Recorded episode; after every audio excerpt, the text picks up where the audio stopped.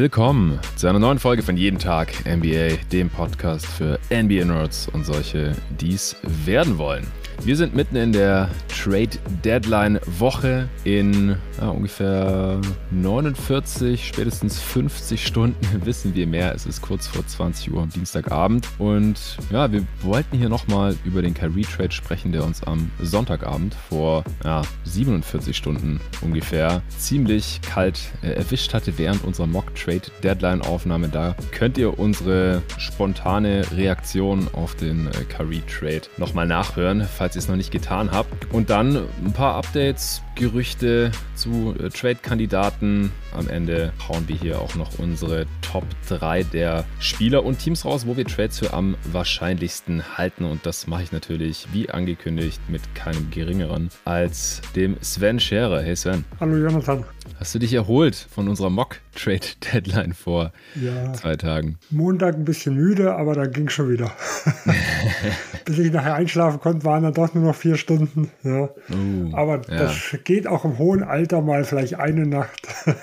ja, ja. Also bei mir war es auch spät, beziehungsweise dann früh, bis ich im Bett war. Ich saß noch bis ungefähr 4 Uhr morgens da, den Pod noch äh, abgemischt und geschnitten, was bei vier Spuren auch nicht ganz so einfach ist, äh, wo alle irgendwie unterschiedlich laut sind und so und wo wir uns gerade bei dem Format natürlich auch öfter mal irgendwie reinsprechen. Äh, das, das wollte ich schon, dass es einigermaßen clean klingt, weil es ja auch Pods sind, die extrem viel gehört werden und die man auch äh, in ein paar Jahren ganz gerne nochmal hört. Zumindest ich mache das und ich weiß auch, dass es einige Hörer tun. Und ja, bis ich dann schlafen konnte, war es echt schon äh, fünf oder so. Und allzu viele Stunden sind es bei mir dann auch nicht geworden. Ja, aber jetzt heute die äh, Gerüchte, die jetzt gerade im Zuge des Kyrie Irving Trades da noch ans Licht gekommen sind, die, die haben mich auch wieder aufgepeitscht und ich habe äh, richtig Bock jetzt mit dir hier ein kurzes, knackiges Update aufzunehmen. Also soll es hier nicht Stunden gehen, im Gegensatz zu unseren zwei Parts Mock Deadline, die beide so ungefähr 100 Minuten lang waren, äh, damit die Leute hier gerüstet sind für ja, die letzten nicht mal mehr ganz zwei Tage bis zur Deadline. Sobald die durch ist, werden wir beide zusammen dann mit Luca auch nochmal ein Deadline-Recap aufnehmen und dann besprechen, wie es wirklich kam im Endeffekt. Und ja, dann sehen Was wir, wir auch. für Quatsch heute verzapft haben. Ja, genau. wie es dann meistens so ist, ja. Es kommt ja, anders, ja. wie man denkt. ja, ich bin immer noch extrem gespannt, ob wir mit der Mock-Deadline im Endeffekt irgendwas halbwegs prophezeien wie vor einem Jahr. Ich meine, den Kyrie Irving Trade, den, den hattest du ja nicht ganz so auf dem Tisch. Du hattest sowas ähnliches gefordert. Äh, Tobi hatte sowas ähnliches angeboten. Aber auf genau diesen Deal zwischen den Mavs und Nets konntet ihr beiden euch als GMs nicht einigen. Und deswegen hast du ja dann mit äh, Luca den Clippers-Deal durchgezogen. Genau, der auch nicht ganz so weit weg war von dem, was die Clippers wohl angeblich geboten haben. Ja, Wenn ja, auch stimmt. die Protections da Luca etwas härter verhandelt hat. Und Terrence Mann war nicht mit drin. Aber ansonsten ja. so vom Grundgerüst war das gar nicht so weit weg. Genau. Und äh, nicht zuletzt macht es einfach nur Spaß, äh, zu spekulieren, zu verhandeln und äh, jetzt auch heute über die Gerüchte zu quatschen. Damit geht es gleich los. Vorher gibt es kurz Werbung vom heutigen Sponsor. Normalerweise braucht man ja keinen Jahreswechsel, um gesünder zu leben oder neue Routinen zu etablieren. Aber viele von uns nehmen es eben doch zum Anlass für gute Vorsätze und ich nehme mich da selbst auch gar nicht aus. Ich habe aber im März vor bald zwei Jahren schon angefangen, AG1 zu nutzen, um meinen Körper zu unterstützen, jeden Tag mein Bestes zu geben und ich bin sehr gut damit gefahren. AG1 von Athletic Greens enthält Vitamine, Mineralstoffe, Botanicals, Bakterienkulturen und weitere Inhaltsstoffe, insgesamt 75. Alles aus echtem Obst und Gemüse, nichts daran ist synthetisch. Warum nicht einfach direkt die echten Lebensmittel essen, fragst du dich jetzt vielleicht. Also ich weiß nicht, wie es dir geht, aber ich schaffe das in der nötigen Breite nicht jeden Tag, damit ich mich gut fühle. Da kommt das unkomplizierte 60-Sekunden-Ritual am Morgen wie gerufen. Noch vor dem ersten Kaffee gönne ich mir den AG1 Shake. Einfach einen Löffel in Wasser auflösen und ab geht's. Wusstest du, dass es im Schnitt 66 Tage dauert, bis du die Routine drin hast? Also warte nicht länger und fang lieber jetzt damit an. Morgens zum Beispiel direkt AG1 und dann direkt ein 45-minütiges Workout oder eine kurze Meditation oder eine Runde Morning Journal, um die Gedanken für den Tag zu schärfen. Probier es jetzt aus und du bekommst über den Link fünf praktische Travel Packs für unterwegs. Ich habe meine jetzt gerade aufgebraucht und ein Jahresvorrat Vitamin D3 mit K2 kostenlos zu deiner Erstbestellung im Abo dazu. Außerdem sind alle Inhaltsstoffe hochqualitativ und mit hoher Bioverfügbarkeit. Das ist ganz wichtig, weil das stellt sicher, dass die Inhaltsstoffe auch gut vom Körper aufgenommen werden können. Weil Athletic Greens komplett hinter ihrem Produkt stehen, bekommst du folgendes Angebot. AG1 direkt nach Hause geliefert, komplett unverbindlich und ohne Vertrag Vertragslaufzeit abbestellen oder pausieren ist natürlich dann jederzeit möglich. Und vor allem mit der jetzt 90 Tage Geld zurück Garantie. Ganz risikofrei, also drei Monate lang testen. Du bekommst dein Geld zurück. No questions asked. Wenn es nichts für dich ist, dann bist du einfach wieder raus und jetzt halt 90 Tage statt wie vorher 60 Tage. Es gibt jetzt wieder die Aktion exklusiv für meine jeden Tag NBA-Hörerinnen und Hörer auf athleticgreens.com slash jeden Tag NBA erhältst du bei Abschluss einer monatlichen Mitgliedschaft einen kostenlosen Jahresvorrat Vitamin D2 und K3. Das unterstützt das Immunsystem, Knochen, Zähne, Muskeln und das generelle Wohlbefinden. Das sind tolle Ergänzungen zu AG1, gerade jetzt auch noch im Winter. Und fünf gratis Tagesrationen AG1 in der Form der praktischen Travel Packs für unterwegs. Die in AG1 enthaltenen Inhaltsstoffe Kupfer, Folat, Selen, Zink und Vitamin A, B12, B6 und C tragen zu einer normalen Funktion des Immunsystems bei. Also, jetzt auf athleticgreens.com slash jeden Tag NBA informieren, AG1 90 Tage lang komplett risikofrei testen und deine Nährstoffversorgung unterstützen. Jetzt auf athleticgreens.com slash jeden Tag NBA. Den Link dazu findet ihr natürlich wie immer in der Beschreibung dieses Pods. Steigen wir doch direkt mit dem Kyrie Irving Trade nochmal ein. Jetzt hatten wir Zeit, unsere Gedanken nochmal zu ordnen über die letzten fast zwei Tage. Ich habe im Nachhinein gedacht, wir haben spontan eigentlich kaum ein gutes Haar an den Mavs gelassen. Also wir waren uns ja ziemlich einig, dass das teures Paket war für Kyrie Irving und dass keiner von uns diesen Trade so gemacht hätte. Aber ich denke schon, dass es auch einen Weg gibt, wie das für die Mavs funktionieren kann. Ich halte es halt nur nicht für besonders wahrscheinlich und deswegen wäre mir das insgesamt zu riskant gewesen. Dazu würde ich dann gerne auch noch gleich was sagen.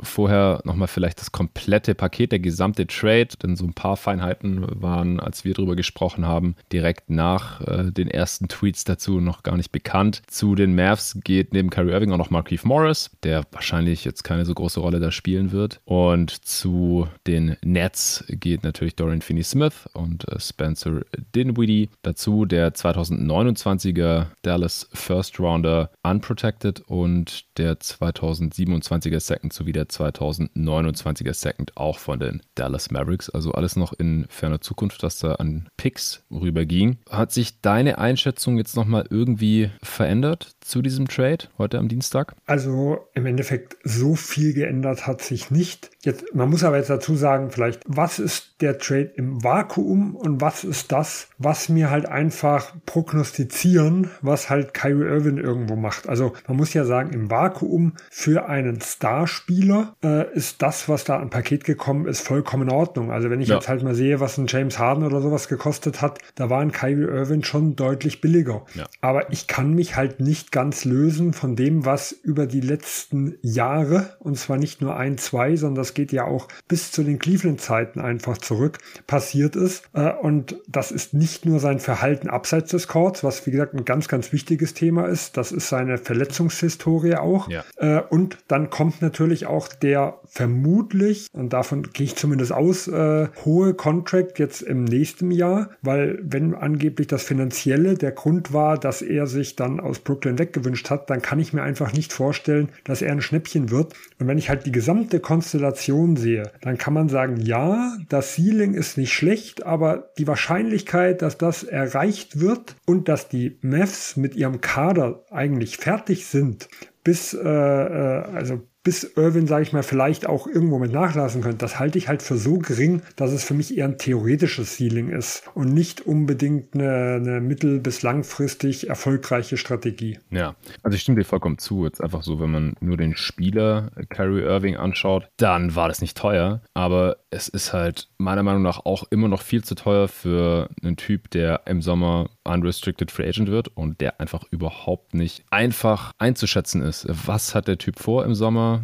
Gefällt es dem bei den Mavs? Unterschreibt er dann dort? Ist ihm der Merkstil am wichtigsten oder priorisiert er dann andere Sachen? Sind ihm andere Sachen vielleicht überhaupt wichtiger, als noch weiter Basketball zu spielen, professionell in der NBA? Wir wissen es einfach nicht. Das ist einfach bei ihm ein viel größeres Fragezeichen als bei jedem anderen NBA-Spieler. Und damit das sich im Endeffekt gelohnt hat für die Mavs, muss es diese Saison funktionieren. Also der muss jetzt quasi fokussiert die Saison zu Ende zocken, Regular Season und Postseason und muss auch fit bleiben. Aber wenn es im Endeffekt nur ein Rental war, dann war es trotzdem zu teuer. Also er muss in Dallas verlängern und das muss auch noch ein, zwei, im Idealfall drei weitere Saisons einigermaßen funktionieren. Also am besten keine Skandale, keine Suspendierungen und dergleichen. Dann war das ein geiler Move. Er sollte einigermaßen fit bleiben, was die letzten Jahre halt auch echt nicht gegeben war, weder in Regular Season, dann auch in den Playoffs, weil er auch fast so oft verletzt wie kein anderer Star oder sehr wichtiger Spieler bei einem Playoff-Team. Das darf man, also das wird mir bei all seinen Off-Court-Geschichten viel zu oft unter den Tisch fallen gelassen, dass dieser Typ einfach verletzungsanfällig ist. Und selbst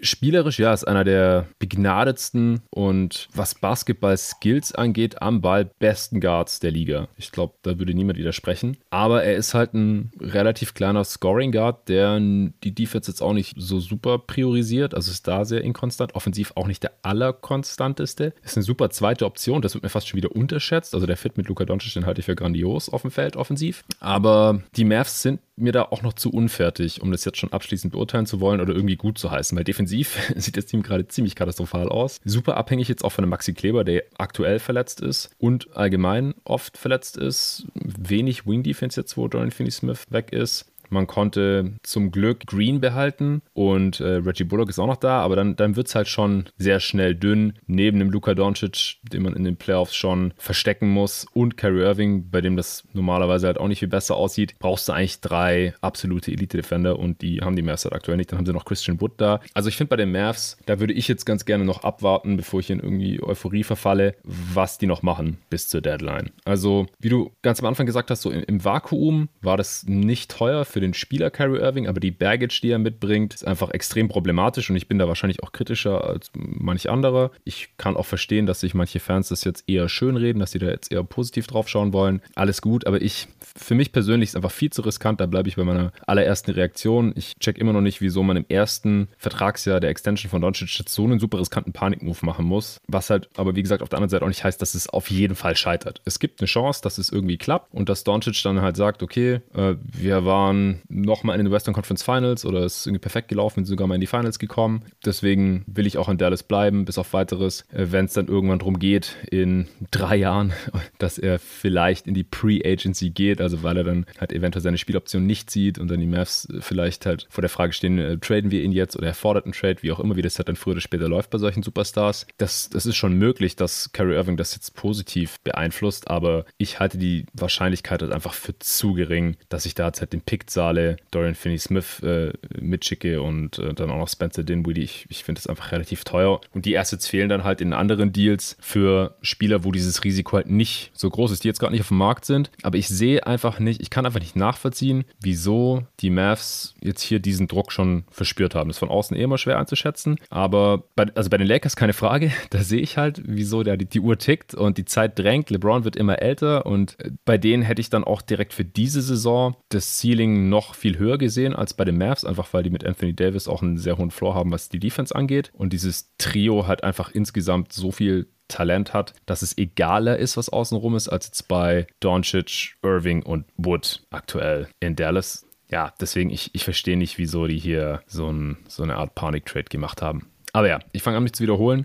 Deswegen äh, schauen wir uns, wenn du jetzt keine Kommentare zu hast, vielleicht ja, noch vielleicht, Also nochmal noch zwei kurze Dinge. Einmal, ja. du hast vorher von den Playoffs gesprochen. Also wenn du allein nur mal die letzten fünf Jahre dir anguckst. Mhm. Äh, 2018, erstes Jahr Boston, da ist er dann irgendwann mehrere Wochen vor Saisonende ausgefallen und hat die Playoffs gar nicht bestritten, verletzt.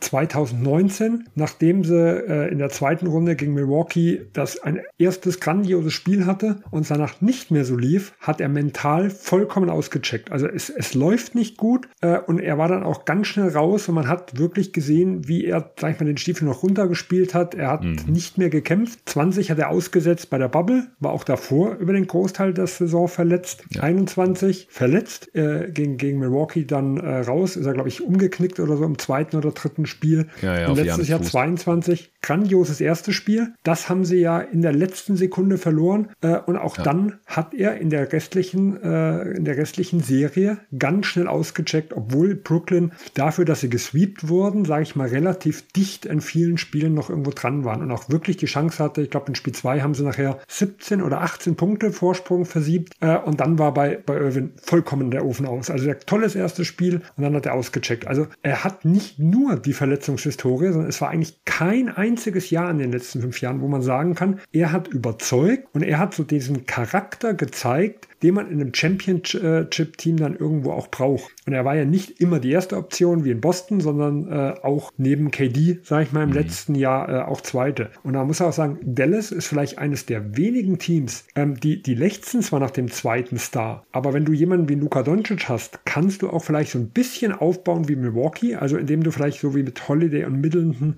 so ein, sag ich mal, 2A, 2B-Spieler hast, der mhm. ein gutes Stück vielleicht unter dem normalen zweiten Star ist. Und das war immer noch so ein gewisser Vorteil von Dallas, äh, dass sie wirklich nicht dieses ganz hohe Risiko eingehen mussten, aus meiner Sicht. Ja, und das ist so für mich, wie gesagt, so ein bisschen die, die Problematik. Und wie gesagt, wenn ich das halt alles irgendwo zusammenzähle und dann das Zeitfenster, was ich vermute, was man mit Irvin dann noch irgendwo hat, dann, uh, also tue tu ich mich halt schon schwer, das irgendwo zu feiern. Und es werden halt wirklich zwei Spieler abgegeben, die halt neben Doncic halt schon gut passen, wenn man halt dann vierte, fünfte Option ist. Äh, und mhm. wenn halt man wirklich es schafft, eine zweite, dritte, die nicht Irvins Niveau haben muss, aber äh, die besser sind halt wie Dinwiddie oder Finney Smith, wenn man die reinholt. Und das wäre ab Sommer vermutlich Vielleicht nicht sofort, äh, aber dann irgendwo deutlich besser möglich gewesen, wenn halt die, die Pickfreiheit dann wieder ist. Und diese ja. Chance ist halt jetzt einfach weg. Ja, genau. Und wir erleben es ja immer wieder. Es will jedes Jahr irgendein Star getradet werden. Es war jetzt auch wieder so. Wir wussten nicht, wer es wird zu dieser Deadline. Und jetzt war es halt wieder Kyrie Irving.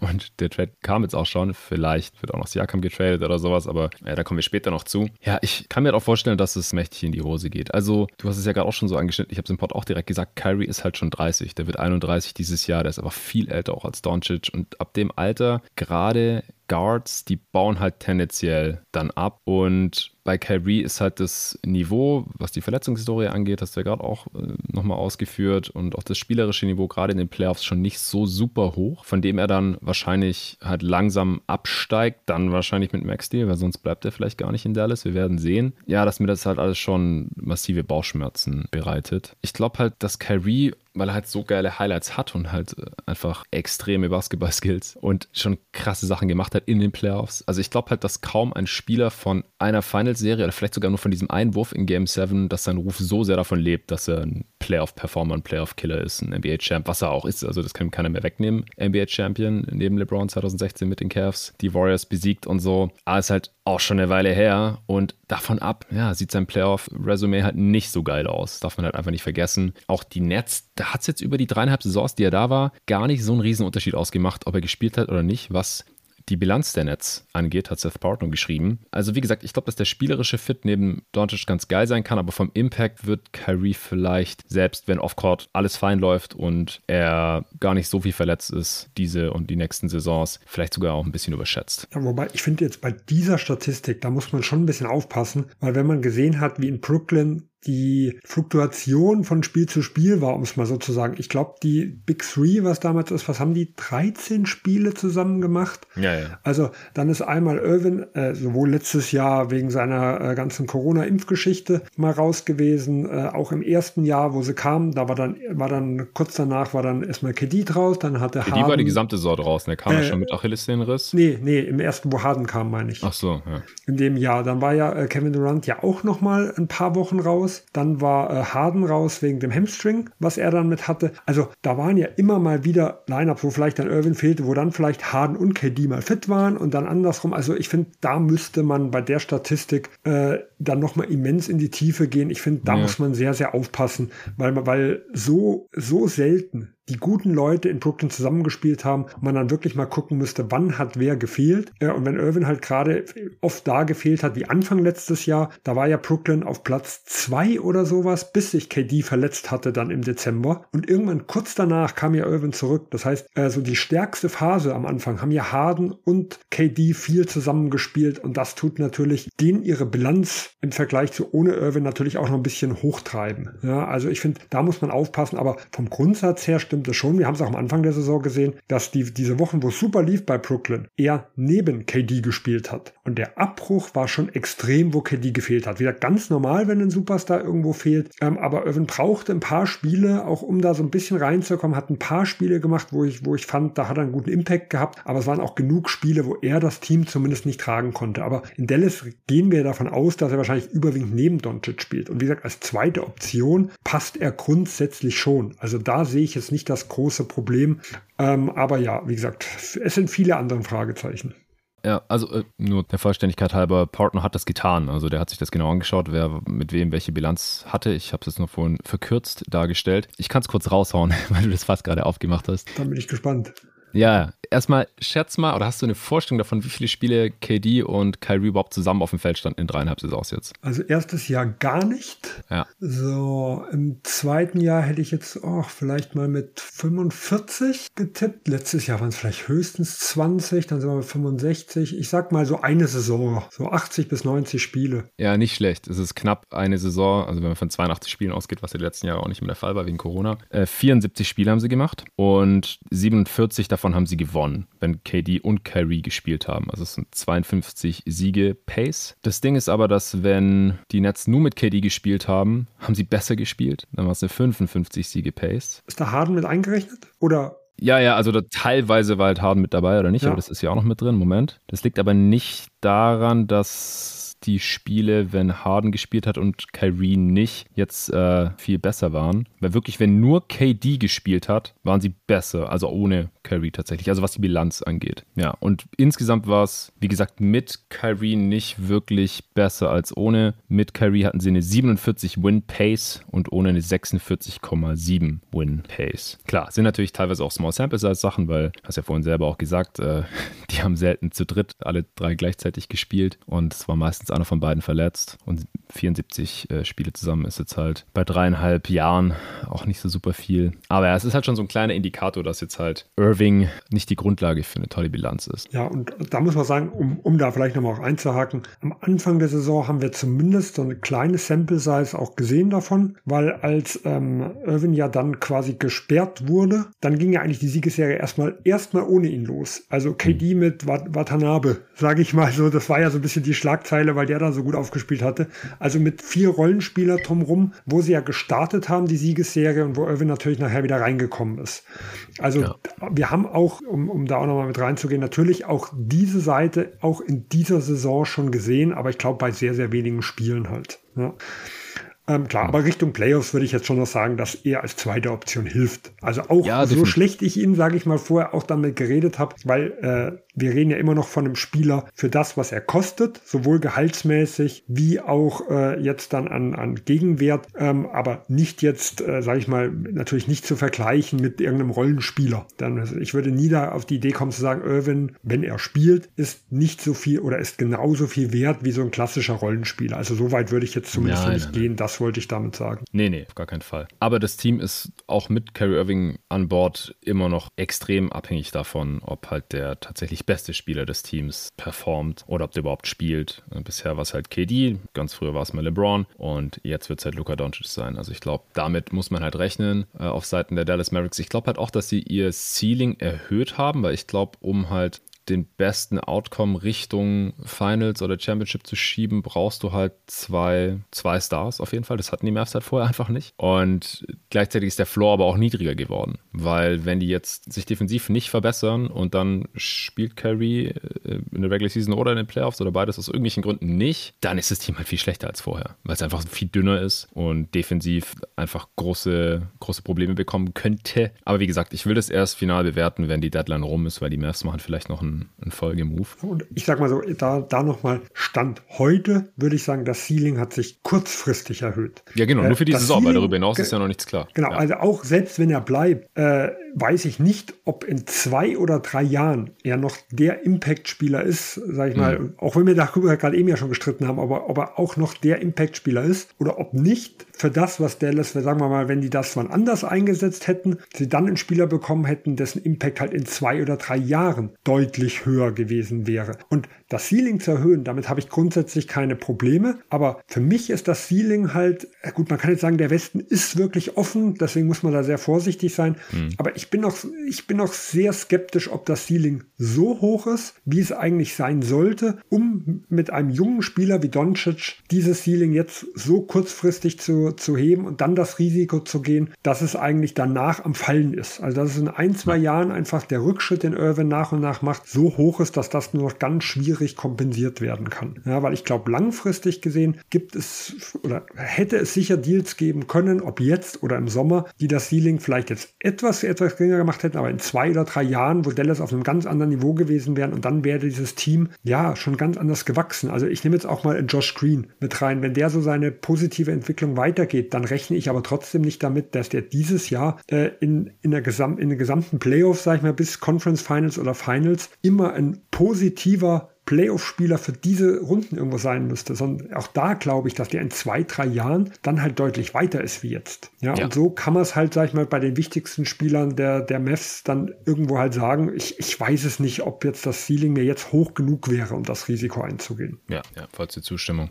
Gucken wir uns mal noch die Netzseite an, würde ich sagen. Ja. Wir haben ja, also im Nachgang jetzt sind ja eigentlich alle Pakete geleakt. Die Lakers haben natürlich Westbrook angeboten und Austin Reeves und Max Christie und beide Firsts Unprotected, was ich in der Mock-Deadline ja nicht getan hatte also der 2027er und der 2029er First Rounder der Lakers, ungeschützt waren, angeblich in diesem Paket drin. Und genau wie du es auch in der Mock Deadline prophezeit hast, wurde das natürlich geleakt, äh, dass die Lakers das angeboten haben. Ja, LeBron hat schon gesagt, dass er natürlich äh, enttäuscht ist in einem Interview mit ähm, Michael Wilborn, dass ein Talent wie äh, Kyrie, wenn das verfügbar wird, dann nicht bei den Lakers gelandet ist. Aber ja, hat LeBron aber auch gesagt, dass er sich jetzt auf das Team fokussiert, das eben da ist. Natürlich die äh, politisch korrekte Antwort gegeben. Auf Twitter hat er dann noch ja, semi-kryptisch geschrieben, maybe it's me, also zu Deutsch, vielleicht liegt es ja an mir. Und ich glaube, das maybe kann er streichen, zumindest wenn es darum geht, dass die Lakers jetzt Westbrook haben und kaum Assets, um bei äh, so einem Deal halt das beste Paket anzubieten. Das liegt schon an LeBron, äh, an, an Le GM, das äh,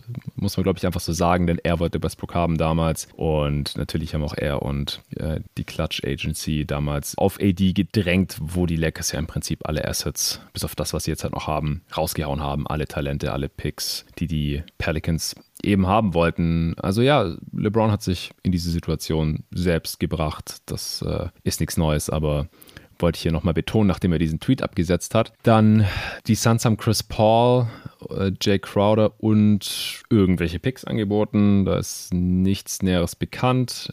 Also man weiß auch nicht, ob es ein Pick oder mehrere waren. Hat mich ein bisschen gewundert, äh, A, dass da irgendwas geleakt wurde, weil von den Suns zumindest normalerweise nichts liegt und die auch kein Interesse daran haben, im Gegensatz zu den Lakers, dass da eben bekannt wird, dass sie Chris Paul angeboten haben, weil äh, im Gegensatz zu Westbrook ist er halt kein Expiring und irgendwie so ein ja, nicht mehr ganz so beliebter Spieler äh, im Kader in der Stadt in der Franchise. Äh, eigentlich im Gegenteil.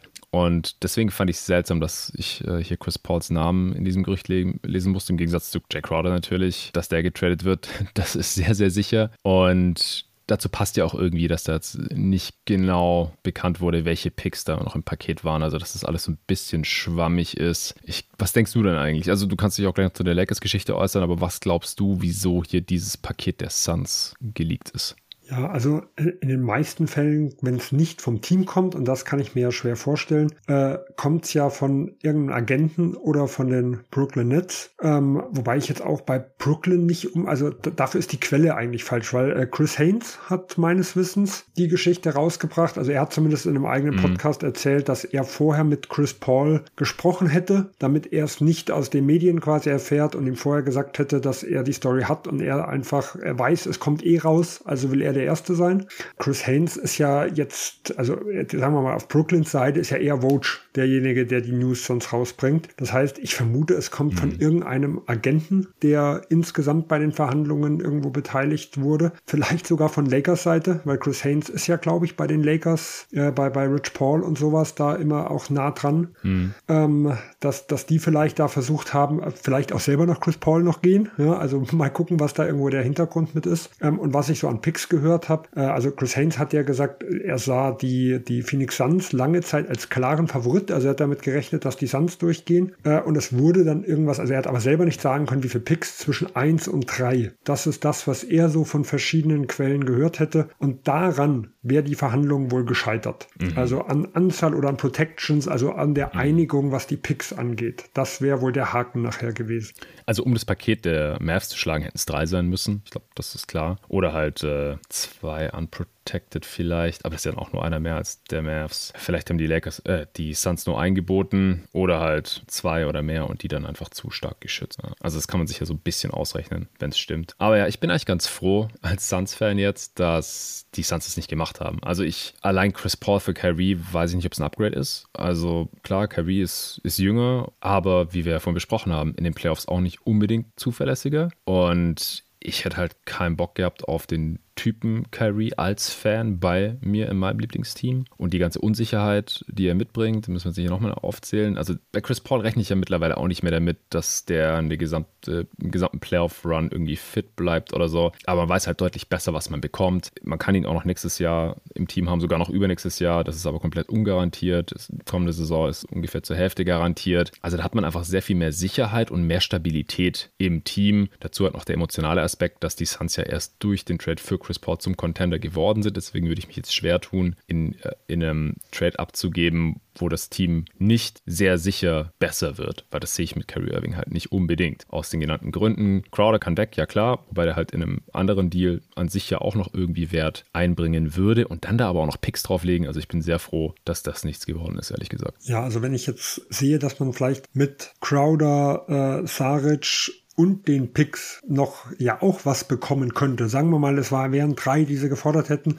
Äh, also man legt halt Crowder, Saric zusammen und die drei Picks. Da bekommt man ja dann nicht nur Irvin, sondern behält man Chris Paul plus X. Ja, ja, was das plus X ist, darüber können wir nur spekulieren. Aber ich kann mir nur schwer vorstellen, dass Irvin besser ist wie Chris Paul plus das, was man dann noch für den restlichen Gegenwert, den man hätte zahlen müssen, was man dann noch irgendwo bekommen könnte. Also ich finde es aus Sands Sicht äh, auch gut und ja, aber auch, ich glaube, auch hier merkt man halt, der Name Kyrie Irving, der zieht schon. Also es ist so, es ist so ja. aus meinem Gefühl eher so dieses, was könnte er bringen, so die, dieses Prinzip Hoffnung, wie das, was bringt er. Äh, und das, obwohl er ja gerade gegenüber Chris Paul ein ganz anderer Typ ist. Also Irving ist ja wirklich eher so ein bisschen der, der Shooter, der jetzt, jetzt kein schlechter Playmaker ist, aber äh, halt bei weitem nicht auf dem elitären Niveau, während Chris Paul ist halt so ein Floor General. Und das hat den Suns die letzten Jahre schon gut getan. Also das Konzept sehe schon komplett anders aus. Also eine gewisse Unsicherheit ja. wäre selbst beim 1 zu 1 Deal ja irgendwo schon mit drin gewesen, wie dieses Team mit einem komplett anderen Point Guard dann funktioniert. Ja, ja, definitiv. Also mit Kyrie Irving hätte man auch spielerisch einfach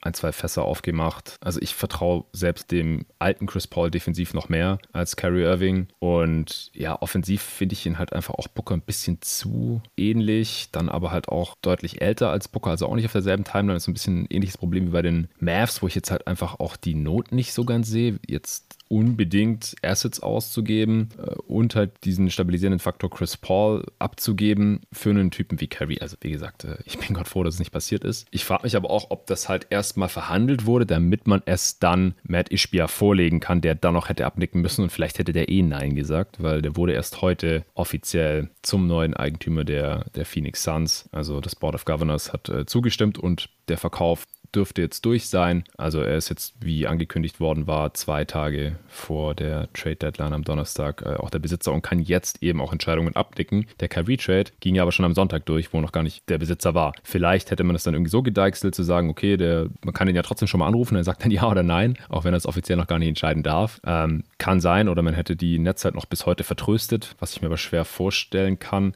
äh, weil ja hier Zeit anscheinend auch ein Faktor war. Also die Mavs hatten jetzt auch keinen Bock, noch länger zu warten. Die haben ja auch zu dem Netz gesagt, so nö, wir wollen den Deal jetzt hier mal durchziehen und den nicht noch offen lassen bis Donnerstag, damit man den eventuell noch erweitern kann zu einem Three- oder Four-Team-Trade, sondern da wollten die Mavs jetzt einen Haken dran machen. Ich weiß jetzt auch nicht, ob die, die Nets jetzt noch unbedingt äh, einige Tage hier hätten warten wollen, vor allem wenn sie halt gleichzeitig so ein Angebot wie das, was sie letztendlich von den Mavs bekommen haben, in der anderen Leitung haben. Ja, beim neuen Owner weiß man halt nie. Man muss ja auch sagen, bei einem der letzten Chris Paul Trades, also ihn von Houston nach Oklahoma, da gab es ja auch die Gerüchte, dass ein relativ neuer Owner seinen Vertrag damals furchtbar fand und sich dann in einen Russell Westbrook dann eher verliebt hat. Ja, und wie dieser Trade ausgegangen ist, das wissen wir.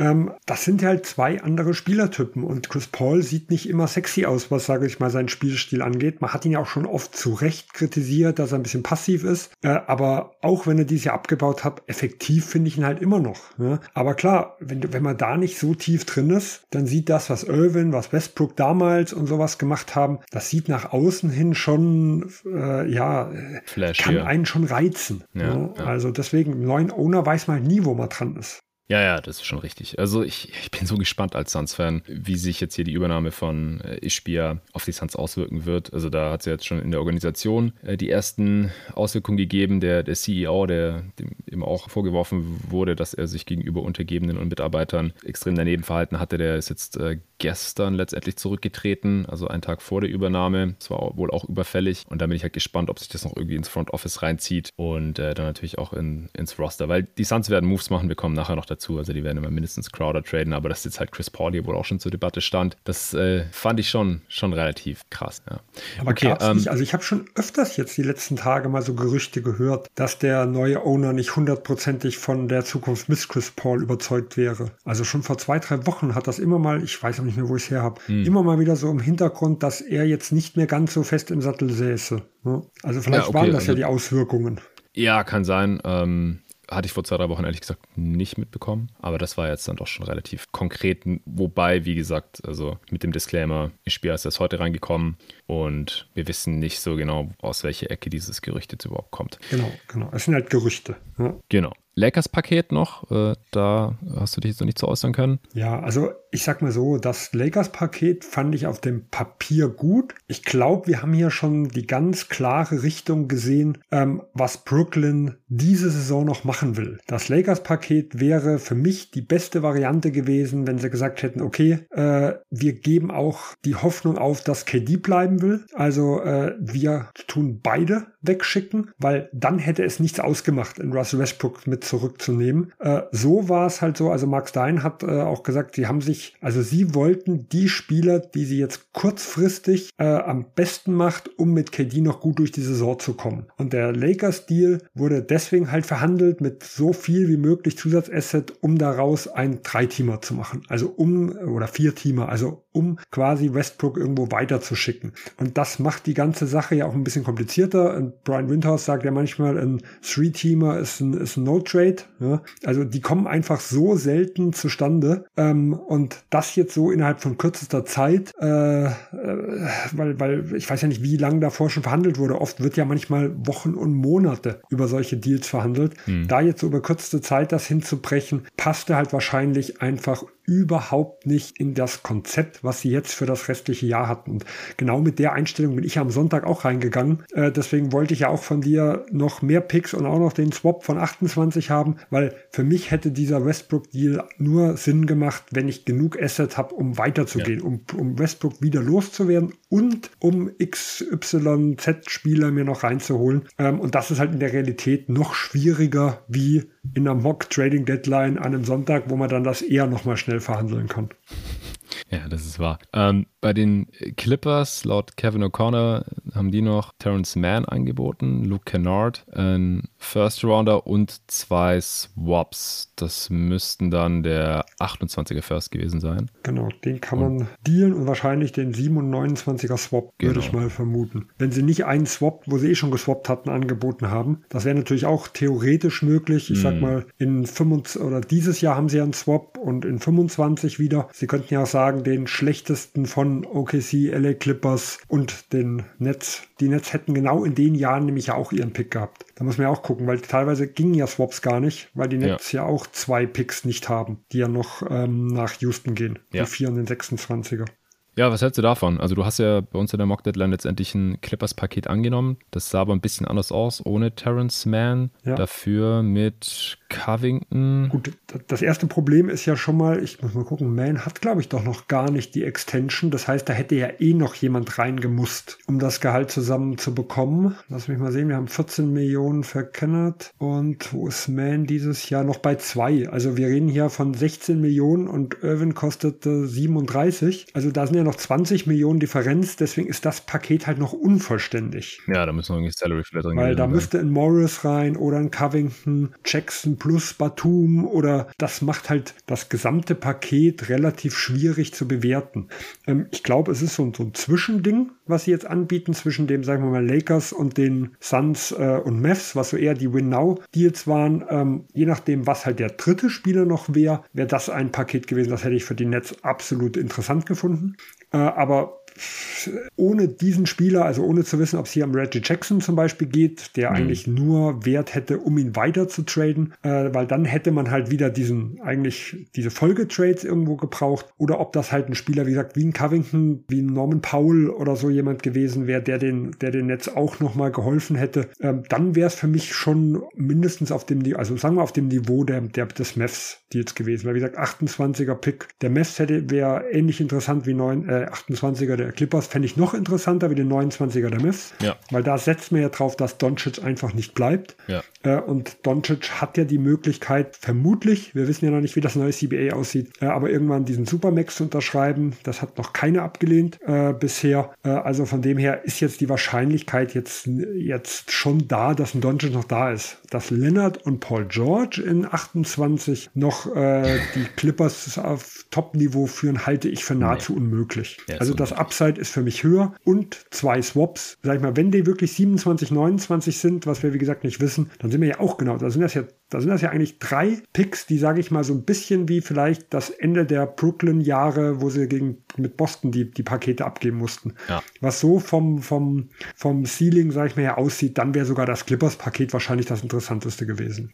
Aber hier sind halt noch einige Unbekannte drin, deswegen schwierig zu beurteilen. Ja, Jackson 11,2 Millionen Expiring, Covington 12,3 Millionen und dann Declining auf 11,7 in der nächsten. Das, das hätte ja schon gereicht. Batum hätte halt einen positiven Trade-Wert aktuell, würde ich behaupten. Jackson natürlich einen negativen, obwohl er halt ein Expiring ist. Ja, du hättest halt 30 Millionen zusammenbringen müssen. Mit Kennard und Man aber nicht mehr. Ja, nee, dann noch, dann noch 14. Also es hätten, ja, genau. also äh, Reggie Jackson allein hätte nicht ganz gereicht. Äh, hätte ja auch sein können Reggie Jackson und John Wall. Ah ja, so, genau. Das, das kann mal, zum Beispiel, mal so als Beispiel. Genau, Wall, das, das wäre komplett halt, negatives Gehalt gewesen. Ja, das wären eigentlich zwei Spieler gewesen, die man einfach nur als auslaufende Verträge ähm, in einem Paket hätte weiter verschicken können. Ja, also da ging es darum, was hätte man im Dreiteam. Man hätte halt einen Pick draufgepackt, die zwei genommen, hätten knapp 20 Millionen gehabt, damit hätte man drei, 24 aufnehmen können. Da hätte man halt, ich, ich sag mal, nur mal als Beispiel, Fred Van Fleet wird ja immer wieder mal äh, gehandelt. Das heißt, die zwei nach Toronto schicken können für Fred Van Fleet und hätte zwei Erstrunden-Picks draufgelegt. Einfach nur mal so, so mal ganz plakativ gesprochen. So,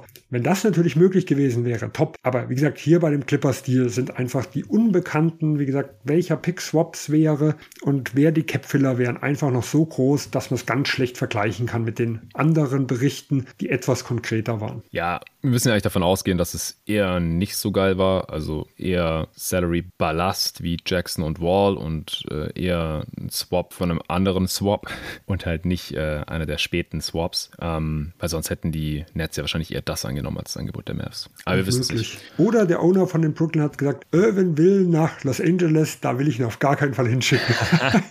Solche Gerüchte gab es zumindest ja um die Lakers ja. äh, immer wieder, dass das ja zumindest kam immer wieder die Spekulation, Spekulation auf, dass das wohl, zumindest wenn es knapp gewesen wäre, äh, wollten sie ihm auf gar keinen Fall seinen Willen lassen. Ja. Aber wie gesagt, hm. was da was da Wahrheit und was da einfach reininterpretiert ist, kann ich jetzt schlecht sagen. Ja, ich meine, grundsätzlich können wir, glaube ich, sagen, good job, Brooklyn. Also Gratulation, Sean Marks. Äh, das Problem Kyrie Irving losgeworden und noch sehr guten Gegenwert bekommen. Also sie mussten ihn nicht bezahlen, vollen Max, was sie offensichtlich nicht wollten. So viel ist ja bekannt. Und ja, jetzt hat KD zwar keinen Co-Star mehr, aber sie haben ein paar Assets bekommen, brauchbare Spieler, die sie entweder jetzt neben KD stellen können und die Saison zu Ende spielen oder jetzt halt vor Donnerstag direkt noch einen weiteren Move machen. Wie gesagt, ähm, ein Three-Teamer draus zu machen, das ist jetzt durch, weil die Mavs gern so schnell wie möglich Kyrie Irving im Jersey haben wollten, damit er eben zocken und helfen kann. Im Westen ist es ja extrem eng, da geht es halt um jeden Sieg. Aber die Nets könnten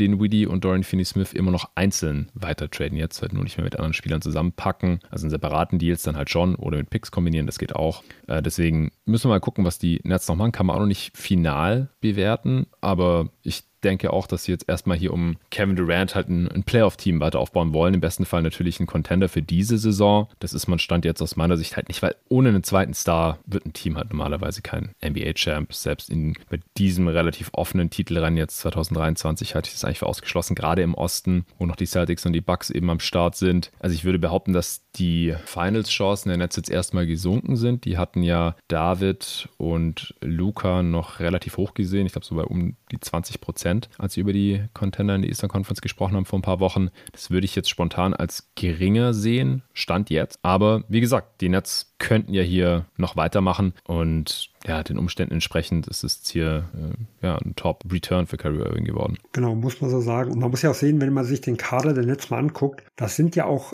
sehr viele Spieler, dessen Skillsets sich so ein bisschen überschneiden. Also ich nehme jetzt mal Joe Harris und Seth Curry, auch wenn die von der Größe her und von der Statur ein bisschen anders sind.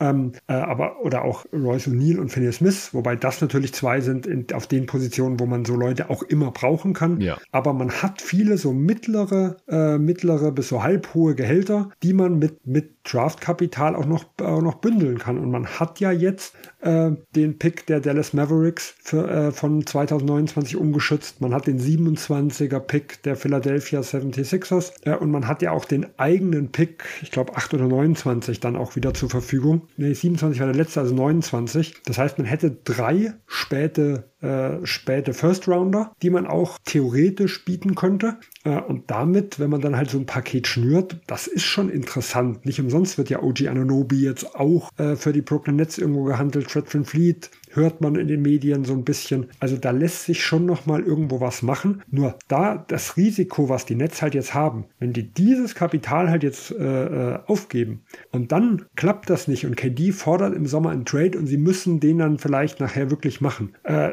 dann hat man natürlich sich eine schlechte Ausgangssituation für die Zukunft geschaffen. Also es ist eine ganz, ganz schwierige Situation, wo sie sind, weil auf der einen Seite müssen sie ihn jetzt dazu bewegen, langfristig zu bleiben. Dafür müssen sie eigentlich das Kapital einsetzen. Auf mhm. der anderen Seite haben sie das große Risiko, dass er geht und dann sollten sie es eigentlich nicht einsetzen. Also äh, egal wie man es macht, man macht es eigentlich verkehrt. Und deswegen ist für mich so die nächsten Tage, äh, ist Brooklyn vielleicht eines der interessantesten Teams überhaupt. Ja, vielleicht neben Dallas, wo wir auch gesprochen haben, bei denen ich mir auch gut vorstellen könnte, dass sie jetzt sagen, ja gut, wir haben jetzt eh eine aufgebraucht, jetzt sind wir den ersten Schritt gegangen, jetzt haue ich auch nochmal ein, zwei Picks hinterher. Ja, auch das würde mich bei Dallas nicht wundern. Also beide Teams ja. finde ich noch extrem spannend bis Donnerstagabend. Ja, also ich, ich finde, beide Teams müssen eigentlich fast noch was machen. Also die Mavs, weil die einfach jetzt gerade defensiv echt ziemlich schlecht dastehen. Die waren ja vorher schon in dieser Saison total abgerutscht. Ich glaube, die hatten schon die fünf schlechteste Defense vor dem Trade. Und klar, es liegt auch daran, wer da jetzt schon alles verletzt ausgefallen ist, aber wann und wie Maxi Kleber zurückkommt, wissen wir halt immer noch nicht. Und ich habe es ja vorhin schon aufgezählt, es ist einfach relativ dünn, gerade was, was das defensive Personal im Roster angeht. Und man hat Kyrie Irving halt nur sicher für diese Saison. Also müsste man jetzt eigentlich, wenn man konsequent wäre, auch diese Saison, gerade weil der Westen ja auch so weit offen ist, dieses Roster schon mal maximieren. Am besten aber halt auch für Spieler, die nicht genauso wie Irving diesen Sommer auch wieder weg sein könnten. Also alles nicht so einfach, aber spricht eigentlich eher dafür, dass sie noch was machen. Christian Wood könnte ja auch getradet werden, ist in diversen Gerüchten. Und bei den Nets, das ist ja gerade auch schon dargelegt, ich, ich stimme dazu, solange KD halt noch da ist und da sein will, wir wissen ja auch nicht, wenn diese restliche Saison nicht mehr so toll verläuft. Also ich finde halt, dass durch diesen Trade der Floor bei den Nets auch höher geworden ist, weil die sind jetzt so tief und mit diesen ganzen Wings, die haben halt echt, keine Ahnung, zehn spielbare Spieler oder so. Das haben nicht so viele Teams in der heutigen NBA oder jetzt halt auch hier so ein, wie heißt der, Cam Cam Thomas. Thomas, genau, der in den letzten beiden Spielen 44 und 47 rausgehauen hat. Ja, ich glaube irgendwie 91 Punkte. Ja, genau, 91 ja. Punkte in den letzten zwei Spielen. Ja, insane. Interessant für den Trade-Wert. Vielleicht. Ja, ja, genau. Also ich glaube nicht an ihn an Playoff-Spieler, aber genau. äh, die haben auf jeden Fall tiefes Team, ist mein Punkt. Und selbst wenn KD jetzt noch eine Weile ausfallen sollte oder sowas, sind die eigentlich ja jetzt so gut, dass sie ja auch jetzt mit dem aktuellen Rekord und so sehr sicher halt in der Postseason landen werden und da wahrscheinlich auch eine ganz gute Rotation, wenn KD dann fit ist, haben werden mit den ganzen Wings, die sie jetzt eben haben. Und auf der anderen Seite muss man mit KD eigentlich immer schauen, dass man seine Championship-Orts maximiert. Der Typ wird auch nicht jünger, der wird dieses Jahr noch 35 und mit einem, ohne einen zweiten Star und sorry, Ben Simmons zähle ich halt leider einfach nicht mehr als Star. Bis Fix, auf das wollte ich gerade anbringen. Da müssen sie nur noch hoffen, dass Ben Simmons der Co-Star wird. Äh, niemals. ähm, dann dann wäre es halt irgendwie auch wieder eine verschenkte Saison mit KD und deswegen, ja, rechne ich eigentlich fast schon damit, dass, dass die beiden auch noch aktiv werden. Was, was denkst du noch, was, was wir sehen könnten jetzt hier innerhalb der nächsten 48 Stunden? Also abgesehen von den zwei Teams meinst du damit? Ja, genau. Also ich glaube, dass die interessante Situation, wo sich vieles äh, öffnen wird im Trademarkt, ist die der Toronto Raptors aus meiner Sicht. Hm. Ähm, was man bei, bei einem oder anderem schon gelesen hat, ist zumindest, also die haben spekuliert, das war kein Insiderwissen, dass die ganze Situation um Brooklyn auch dazu führen könnte, das ist so die, Befürchtung von dem einen oder anderen äh, wohl gegnerischen Team, dass, dass Toronto vielleicht jetzt auf den Sommer spekuliert und das versucht, was im letzten Jahr nicht geklappt hat, äh, sondern wenn dann die Trade-Forderung im Sommer kommt, dann KD nach Toronto zu holen. So. Ja. Wenn Sie darauf spekulieren, dann macht es natürlich keinen Sinn, die äh, Taktik zu gehen, die Tobi jetzt äh, an der Mock-Deadline gemacht hat und quasi mit, ich mal, alles, was irgendwo größeren Gegenwert bringt, dann zu verscherbeln und um Scotty Barnes äh, irgendwo aufzubauen, sondern dann müssten Sie zumindest den groben Kern des Teams ja zusammenhalten, weil sonst bringt die ganze Strategie ja nichts. Wenn dieses, ich sag mal, kleine Fenster, was da vielleicht irgendwo ist, wenn Sie das als zu gering schätzen, dann kann es halt wirklich gut sein, dass ja von, von allem bis aber mindestens mit ein, zwei Spielern würde ich dann rechnen. Weil es gibt genug Gerüchte, dass momentan die Chemie nicht ganz so gut passt, dass so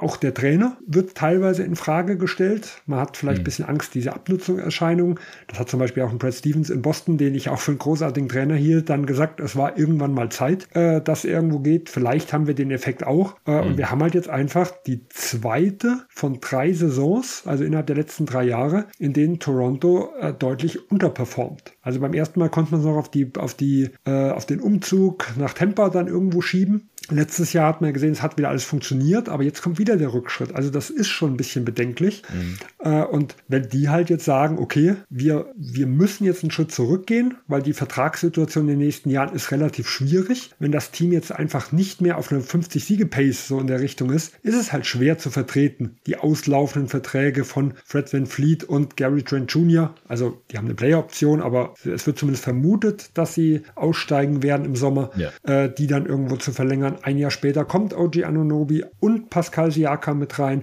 Ähm, also die, diese Chance, das Team aufzubrechen, die ist nicht mehr allzu lange da. Also das müsste jetzt oder wie gesagt allerspätestens im Sommer, äh, da ist aber schon die Hälfte von der gesamten Geschichte vorbei, aber zumindest die wichtigsten sind ja. noch da, müsste also kurzfristig passieren. Und deswegen ist für mich halt Toronto so dieser, ja, dieses klassische Team, wo vielleicht den Stein ins Rollen bringen kann, wenn diese Situation geklärt ist, wenn die anderen Teams wissen, was hat Toronto vor, was bekommen wir oder welche Spieler sind schon weg, dann könnte ich mir vorstellen, geht es erst richtig los. Ja, und ohne dass dieser, dieser erste Stein da irgendwo fällt oder dass Ujiri sagt, okay, wir sind dann irgendwo raus, da glaube ich, spekulieren einfach noch, noch zu viele Teams drauf, dass sie vielleicht Anonobis, Jakom oder wie gesagt, der ein oder andere hat man mit Flint Bleed in Verbindung gebracht, dass diese Spieler irgendwo zu haben sind, weil das könnten drei der besten Spieler sein, die jetzt nach Kyrie Irvin noch äh, über die Ladentheke gehen. Ja, ich denke auch. Also ich glaube, Siakam und Ananobi werden jeweils nur getradet, wenn das ein richtig geiles Angebot ist, weil das die Not einfach nicht so da. Gerade auch Ananobi ist halt noch jung genug mit 25, dass er noch Teil des nächsten guten Raptors-Teams sein kann. Oder wenn die halt nur so ein Retool machen um Ananobi, Barnes und vielleicht sogar Siakam auch noch, ich glaube aber, dass die potenziellen Free Agents, gerade wenn Vliet, der halt auch Ende 20 ist und als kleiner gab, wahrscheinlich eher schlechter altert als jetzt nicht Jakob zum Beispiel, der ähnlich alt ist. Also wenn, wenn Vliet nicht getradet wird, würde es mich mittlerweile fast schon wundern, auch in so vielen Gerüchten, wie der mittlerweile auftaucht. Also jetzt gerade auch die, die bei Irving eben leer ausgegangen sind, sind da halt im Gespräch. Und Gary Trent Jr., ja, der war ja auch in Toronto jetzt schon so ein bisschen in Ungnade gefallen, passt halt irgendwie nicht mehr so richtig rein und würde mich auch fast wundern, wenn der nicht getradet wird. Also das ist super spannend. Gerade halt ein Spieler wie Siakam. Also das wäre halt von allen, die jetzt so kolportiert werden, von allen möglichen Kandidaten, der größte Name. Das ist ein All-NBA-Spieler, äh, hätte auch All-Star sein müssen, meiner Meinung nach, diese Saison. Also der kann halt wirklich diese Saison und die nächsten von einem Team massiv verändern. Also ich habe ja in der Mock Deadline mit meinen Phoenix Suns für ihn getradet. Das sagt ja auch schon einiges aus, habe da einige Picks hingelegt und das kann halt in der Realität aus meiner Sicht auch passieren, aber ich glaube nicht, dass OG ihn tradet, nur um ihn zu traden. Da ist die Not einfach nicht da, weil er nächste Saison einen Vertrag hat. Siakam halte ich auch für am unwahrscheinlichsten. Bei Anonobi gab es ja zumindest immer mal die Gerüchte, dass er mit seiner Rolle nicht wirklich zufrieden ist. Äh, und, und das ist so ein ganz großes Fragezeichen, was wir noch haben, ähm, nach momentanen CBA-Regeln ist er halt kaum vorzeitig zu verlängern. Weil nach mhm. momentan ist es so, dass er nur eine Verlängerung im Sommer jetzt unterschreiben kann über maximal 120 Prozent seiner 18,6 äh, Punkt, Punkt, Punkt Millionen, die er im nächsten mhm. Jahr verdient. Ähm, und das ist ja gerade mal eine Gehaltssteigerung von knapp 4 Millionen mit im ja, Jahr. Das, ist viel, das ist viel, zu wenig. Aber es gibt Gerüchte, dass diese Extension-Regelung äh, äh, auf dem Prüfstand steht und es gibt einige, die davon ausgehen, dass das erhöht wird. Ja. Wohin? Ob das wie bei der letzten wurde es von 105 auf 120 erhöht. Ob das jetzt nur von 120 auf 130 oder von 120 hm. auf 150 erhöht wird, das kann halt eine Riesenrolle spielen ähm, bei der ja bei der Bewertung, weil dann könnte man auch bis zum Sommer warten, ihm die Extension angeben und wenn er die nicht nimmt, könnte man den den äh, könnte man diesen Schritt gehen. Ja, aber wenn halt man da Angst hat, dass er unzufrieden ist und dass er die Extension eh nie annehmen würde, also selbst wenn er bleiben wollte, ähm, und dann mit ihm ins letzte Jahr gehen. Das ist halt schwierig. Und dann könnte man sich natürlich überlegen, wenn diese Saison eh schon so semi gut läuft, um es mal sehr vorsichtig zu sagen, äh, warum dann nicht schon jetzt? Weil dann hätte man ja noch den gleichzeitigen Effekt, dass man seine eigene Draft-Position ein bisschen verbessert und vielleicht so einen äh, so wie vor zwei Jahren halt mit, mit Scotty Barnes äh, sein Lottery-Glück äh, vielleicht etwas erhöhen will, also zumindest die Chancen auf Lottery-Glück etwas erhöhen will. Ja, weil dann macht es ja schon mhm. Sinn, ihn dann jetzt anzupacken, wenn man eh damit rechnet, dass er weder verlängern wird noch bleiben wird. Ja, es ist halt jetzt noch nicht der letzte mögliche Zeitpunkt, ihn zu traden und dann müsste das Angebot aus meiner Sicht halt wahrscheinlich schon sehr, sehr gut sein, vor allem, weil sich die Teams ja auch da gegenseitig überbieten werden. Also wenn es halt so viele Interessenten gibt, wie es zum die Beispiel... Gibt es ja momentan scheinbar. Jake Fisher von Yahoo, äh, genau, der hat geschrieben, dass die Pelicans, Grizzlies, Knicks, Pacers, Blazers, Lakers, Suns und Nets alle mit Anunobi in Verbindung gebracht wurden. Und das sind ja schon acht Teams. Und da gibt es vielleicht noch zwei, drei, die er jetzt hier nicht genannt hat oder nichts mitbekommen hat. Also wenn irgendwie ein Drittel der Liga hinter ihm her ist. Was ja auch nicht überrascht bei einem Spieler wie Roger Anunobi. Der ist jung, günstig, nächste Saison auch noch unter Vertrag und hat halt ein Skillset, das eigentlich jedem Team helfen kann. Dann äh, sollte ja auch die halbe Liga hinter ihm her sein. Aber dann wird er halt auch nicht ganz günstig. Aber wenn da eben ein gewisser Preis abgerufen werden kann, wie es auch bei uns in der Mock-Deadline der Fall war, da ist er zu den Memphis Grizzlies gekommen, dann äh, kann ich mir schon vorstellen, dass Ujiri da eben zuschlägt. Ein interessanter Punkt auch, wir haben es mit KD ja schon angerissen und vorhin auch so ein bisschen mit Luka Doncic schon den Teufel in die Wand gemalt. Äh, John Hollinger hat geschrieben, dass manche Teams jetzt vielleicht zögern werden, ihre künftigen First-Rounder zu traden, weil je nachdem, wie es halt läuft, entweder KD im Sommer schon wieder zur Verfügung stehen könnte oder halt auch früher oder später Luka Doncic. Also vielleicht nicht diesen Sommer, sondern ja, wobei, wenn Kyrie im Sommer noch zu den Lakers geht oder sonst wohin, dann äh, wird es vielleicht auch jetzt schon zu bunt. Man weiß es nicht, wir können nicht in die Köpfe der Spieler reinschauen. Aber ich würde halt damit rechnen, dass wir bei Luka Doncic vielleicht erst in einem Jahr oder anderthalb frühestens äh, irgendwann mal die ersten Meldungen hören, er hat nicht mehr so Bock auf die Mavs, äh, dass dann halt die Teams nicht mit leeren Händen da, Händen da stehen wollen und deswegen jetzt eher ihre First Rounder zusammenhalten. Ja, ich glaube, also in die Richtung spekulieren wahrscheinlich viele Teams. Die Frage ist, welche tun das? Ne? Also ich kann hm. mir gut vorstellen, das sind dann so Teams wie die Knicks, vielleicht die Suns. Da war ja auch die KD-Gerüchte, also dass sie hoffen, ja. dass er kommt, ähm, auch mit, äh, mit groß da. Ähm, es gibt aber, glaube ich, ich sag mal auch andere Teams, wie jetzt zum Beispiel die Pelicans, äh, wie die Grizzlies, bei denen ich mir gut vorstellen könnte, dass sie da vielleicht auch Angst haben, dass, dass, sag mal, dass, dass man einfach nicht auf der Interessensliste dann irgendwo steht und dass man halt einfach sagt, so, wir sind jetzt schon so mit da, wir packen das jetzt mit rein. Ja? Weil gerade wenn es jetzt in ein oder zwei Jahren ist, dann könnte es sein, dass diese Lakers-Picks, die die, die, die ähm, Pelicans haben, ja dann schon erledigt sind und dann gar nicht mehr den Wert haben. Also dann ja. macht es vielleicht auch Sinn, ich nehme jetzt mal einfach mal einen OG, dass er, dass vielleicht sein Wert sogar dann in so einem Paket höher ist, wie jetzt der, ich nehme jetzt mal den, den Swap, den sie jetzt mit den Lakers dann irgendwo haben, wenn sie den wirklich vielleicht mit einer gleichen Protection irgendwie da anbieten würden äh, in dem Paket, äh, weil da ist die Wahrscheinlichkeit, dass das vielleicht nur ein Pick 9 oder 10 wird, äh, doch relativ hoch, der in vielleicht in zwei Jahren kaum mehr einen Wert hat. Aber jetzt durch allein die Upside, äh, dass es vielleicht auch vielleicht einen vierten Pick oder sowas geben kann, mhm. ist der Wert halt schon höher. Also da könnte ich mir vorstellen, dass auch ein Team so hingeht und sagt, okay, wenn das so kommt, wir haben immer noch Picks und OG Aninobi plus äh, Dyson Daniels plus Picks, damit können wir auch dann irgendwo mitspielen. Also ich denke, da wird jedes Team ein bisschen anders äh, handeln und zum Beispiel auch die Grizzlies, die sind halt auch in einer Position, wo sie ja die, das Zögern der anderen, das Abwarten vielleicht auch jetzt ausnutzen können. Ja, und da wird vielleicht das ein oder andere Team sich auch finden, was denkt, oh, die Großen, die mit vielen Picks äh, warten jetzt. Vielleicht kommen wir ein bisschen günstiger ran, wie sonst, anstatt halt eins von zehn Teams zu sein, die dann irgendwo mitbieten. Also ich glaube, auch da mhm. wird der ein oder andere gegen den Trend gehen. Also einfach nur so meine Vermutung. Ja, klar, es ist dann halt immer die Frage, was priorisiert man jetzt oder schlägt man dann jetzt zu, wo es dann halt vielleicht doch nicht mehr so viele Buyer gibt, weil die halt eher ihre Picks zusammenhalten oder schlagen dann halt die zu, die sagen, okay, den diesjährigen Pick können wir auf jeden Fall traden, weil der wird ja schon getätigt sein, wenn dann äh, im Sommer der nächste Star seinen, seinen Trade fordert oder bis Doncic seinen Trade fordert. Wir gehen noch ein, zwei Jahre, deswegen können wir jetzt die nächsten ein, zwei Picks auch noch wegtraden. Das wird auf jeden Fall interessant sein. Dann können wir Utah eh nicht überbieten. ja, genau. Okay, äh, in welche Richtung möchtest du noch gehen? Welche Situation findest du noch interessant? Ja, was hältst denn du für die von den Gerüchten, die jetzt heute aufgekommen sind, mal wieder mit dem Utah Lakers-Deal?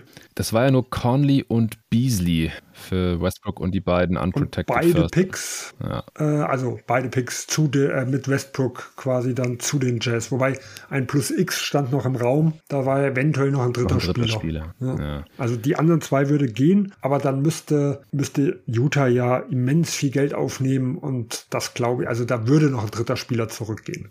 da bin ich mir ziemlich sicher. Ob es jetzt dann Muss. jemand wie ein Rudy Gay ist oder dann vielleicht eher jemand wie ein Olinik oder ein Clarkson, äh, also jemand mit wenig oder sagen wir gar keinen Wert, eher negativen bei Rudy Gay oder jemand mit noch einem größeren Wert, das weiß ich nicht, aber ich kann mir nicht vorstellen, dass die Jazz jetzt hier 9 Millionen oder was das sind, mehr aufnehmen, ähm, wie sie dann abgeben, weil dann wären sie auch, glaube ich, müssten sie über die Tax rutschen, wenn mich jetzt nicht alles täuscht. Ja, ja, sie sind knapp 7 Millionen genau. unter also der dann Tax. wären sie 3 Millionen drüber. Gut, es könnten ja noch Folgedeals kommen, ja, das wissen wir ja nicht, aber jetzt rein mit dem isoliert würden sie rüberkommen und das kann ich mir halt einfach nicht vorstellen. Äh, hältst du sowas für realistisch? Nee, also ja. Rein vom Value her muss ja auch noch irgendwas mit rein in diesen Deal, meiner Meinung nach. Sollten die Lakers da nicht mehr drüber nachdenken. Weil Conley ist einfach, er ist ein besserer Fit, aber er ist jetzt nicht das riesige Upgrade gegenüber Westbrook, also so wie es mir tut.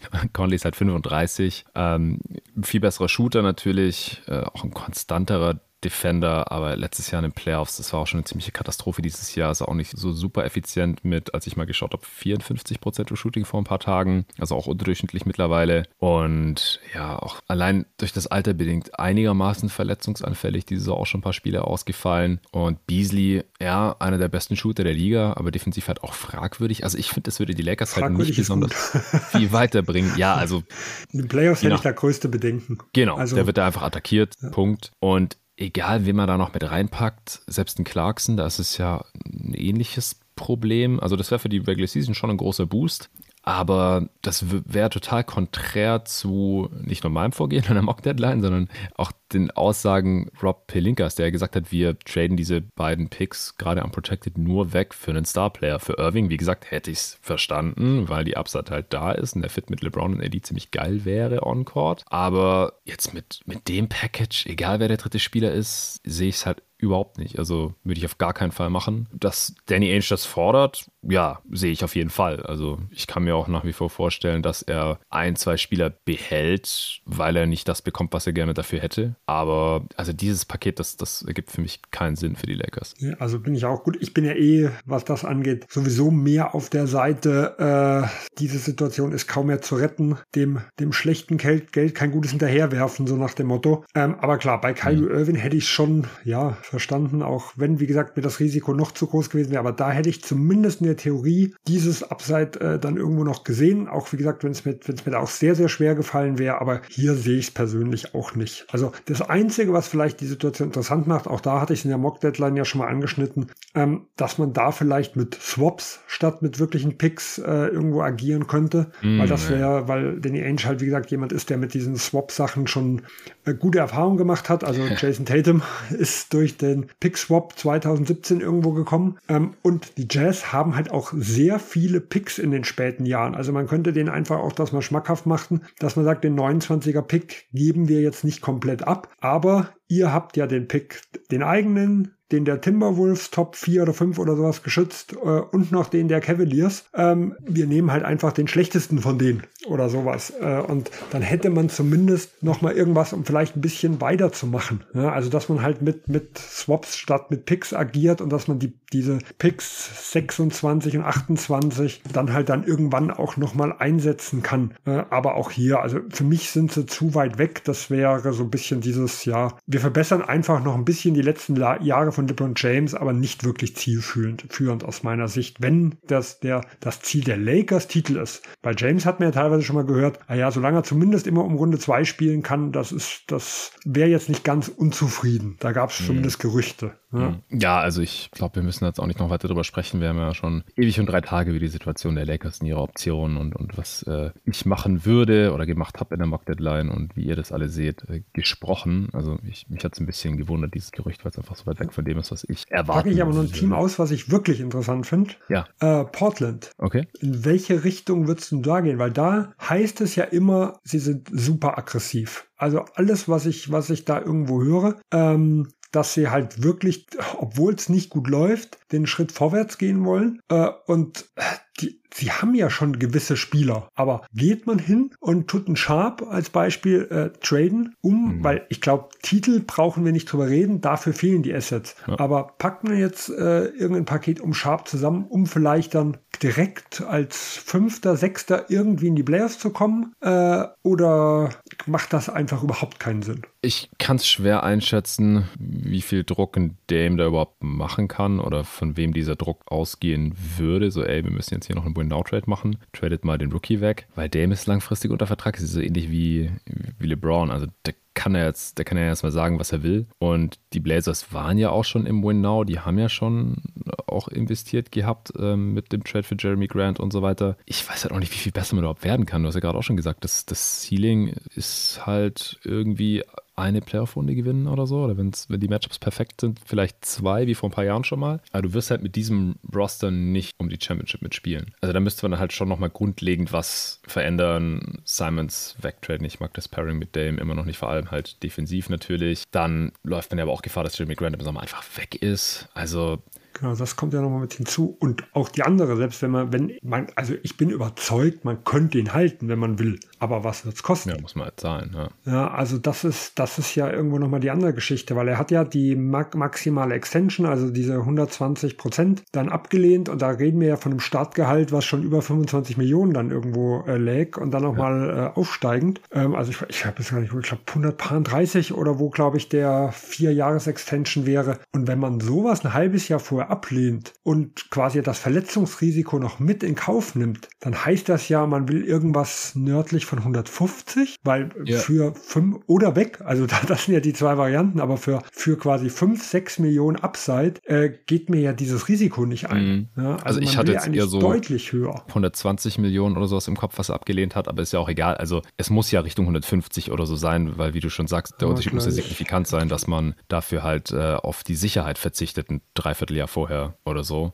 Also der, der wird die Kohle wollen, ähm, ziemlich sicher. Also Free Agency nochmal ein ganz anderes Thema, äh, wie viele Teams da jetzt endlich überhaupt dann Cap Space haben werden, weil die Free Agency Class ja eigentlich nicht so toll ist äh, und dann überhaupt Angebote für die ganzen Spieler kommen, sei es jetzt Van Vliet äh, oder auch Gary Trent äh, oder Jeremy Grant, wo die Franchise jetzt halt Angst haben müssen, ey, lieber jetzt nochmal Gegenwert für bekommen, weil sonst können die im Sommer ja einfach wechseln. Ich weiß gar nicht, wie einfach die dann halt wechseln können, weil es gar nicht so viele Teams mit Cap Space vielleicht gibt oder Teams, die halt für solche Spieler so viel Geld ausgeben wollen in dem Moment. Ja, das ist alles äh, hochkomplex natürlich. Aber Portland, mich würde es irgendwie wundern, wenn die jetzt einen riesigen Move machen würden. Also die, ja, 121 die Millionen, da. also ist ungefähr das Max, habe ich mal ausgerechnet. Wie viel? 121 können sie mal anbieten. Ah, okay, 120 rum. Ja. Ich finde Golden State nach wie vor interessant. Ich habe da vorhin auch im Discord noch mal ein bisschen diskutiert, wie realistisch die Moves sind, die ich da getätigt habe. Also, wenn Wiseman jetzt getradet wird, das würde mich überhaupt nicht wundern. Also, entweder halt für einen Spieler, der jetzt hilft und dann das Geld wenigstens wert ist, oder halt vielleicht auch einfach nur ein Dump, also halt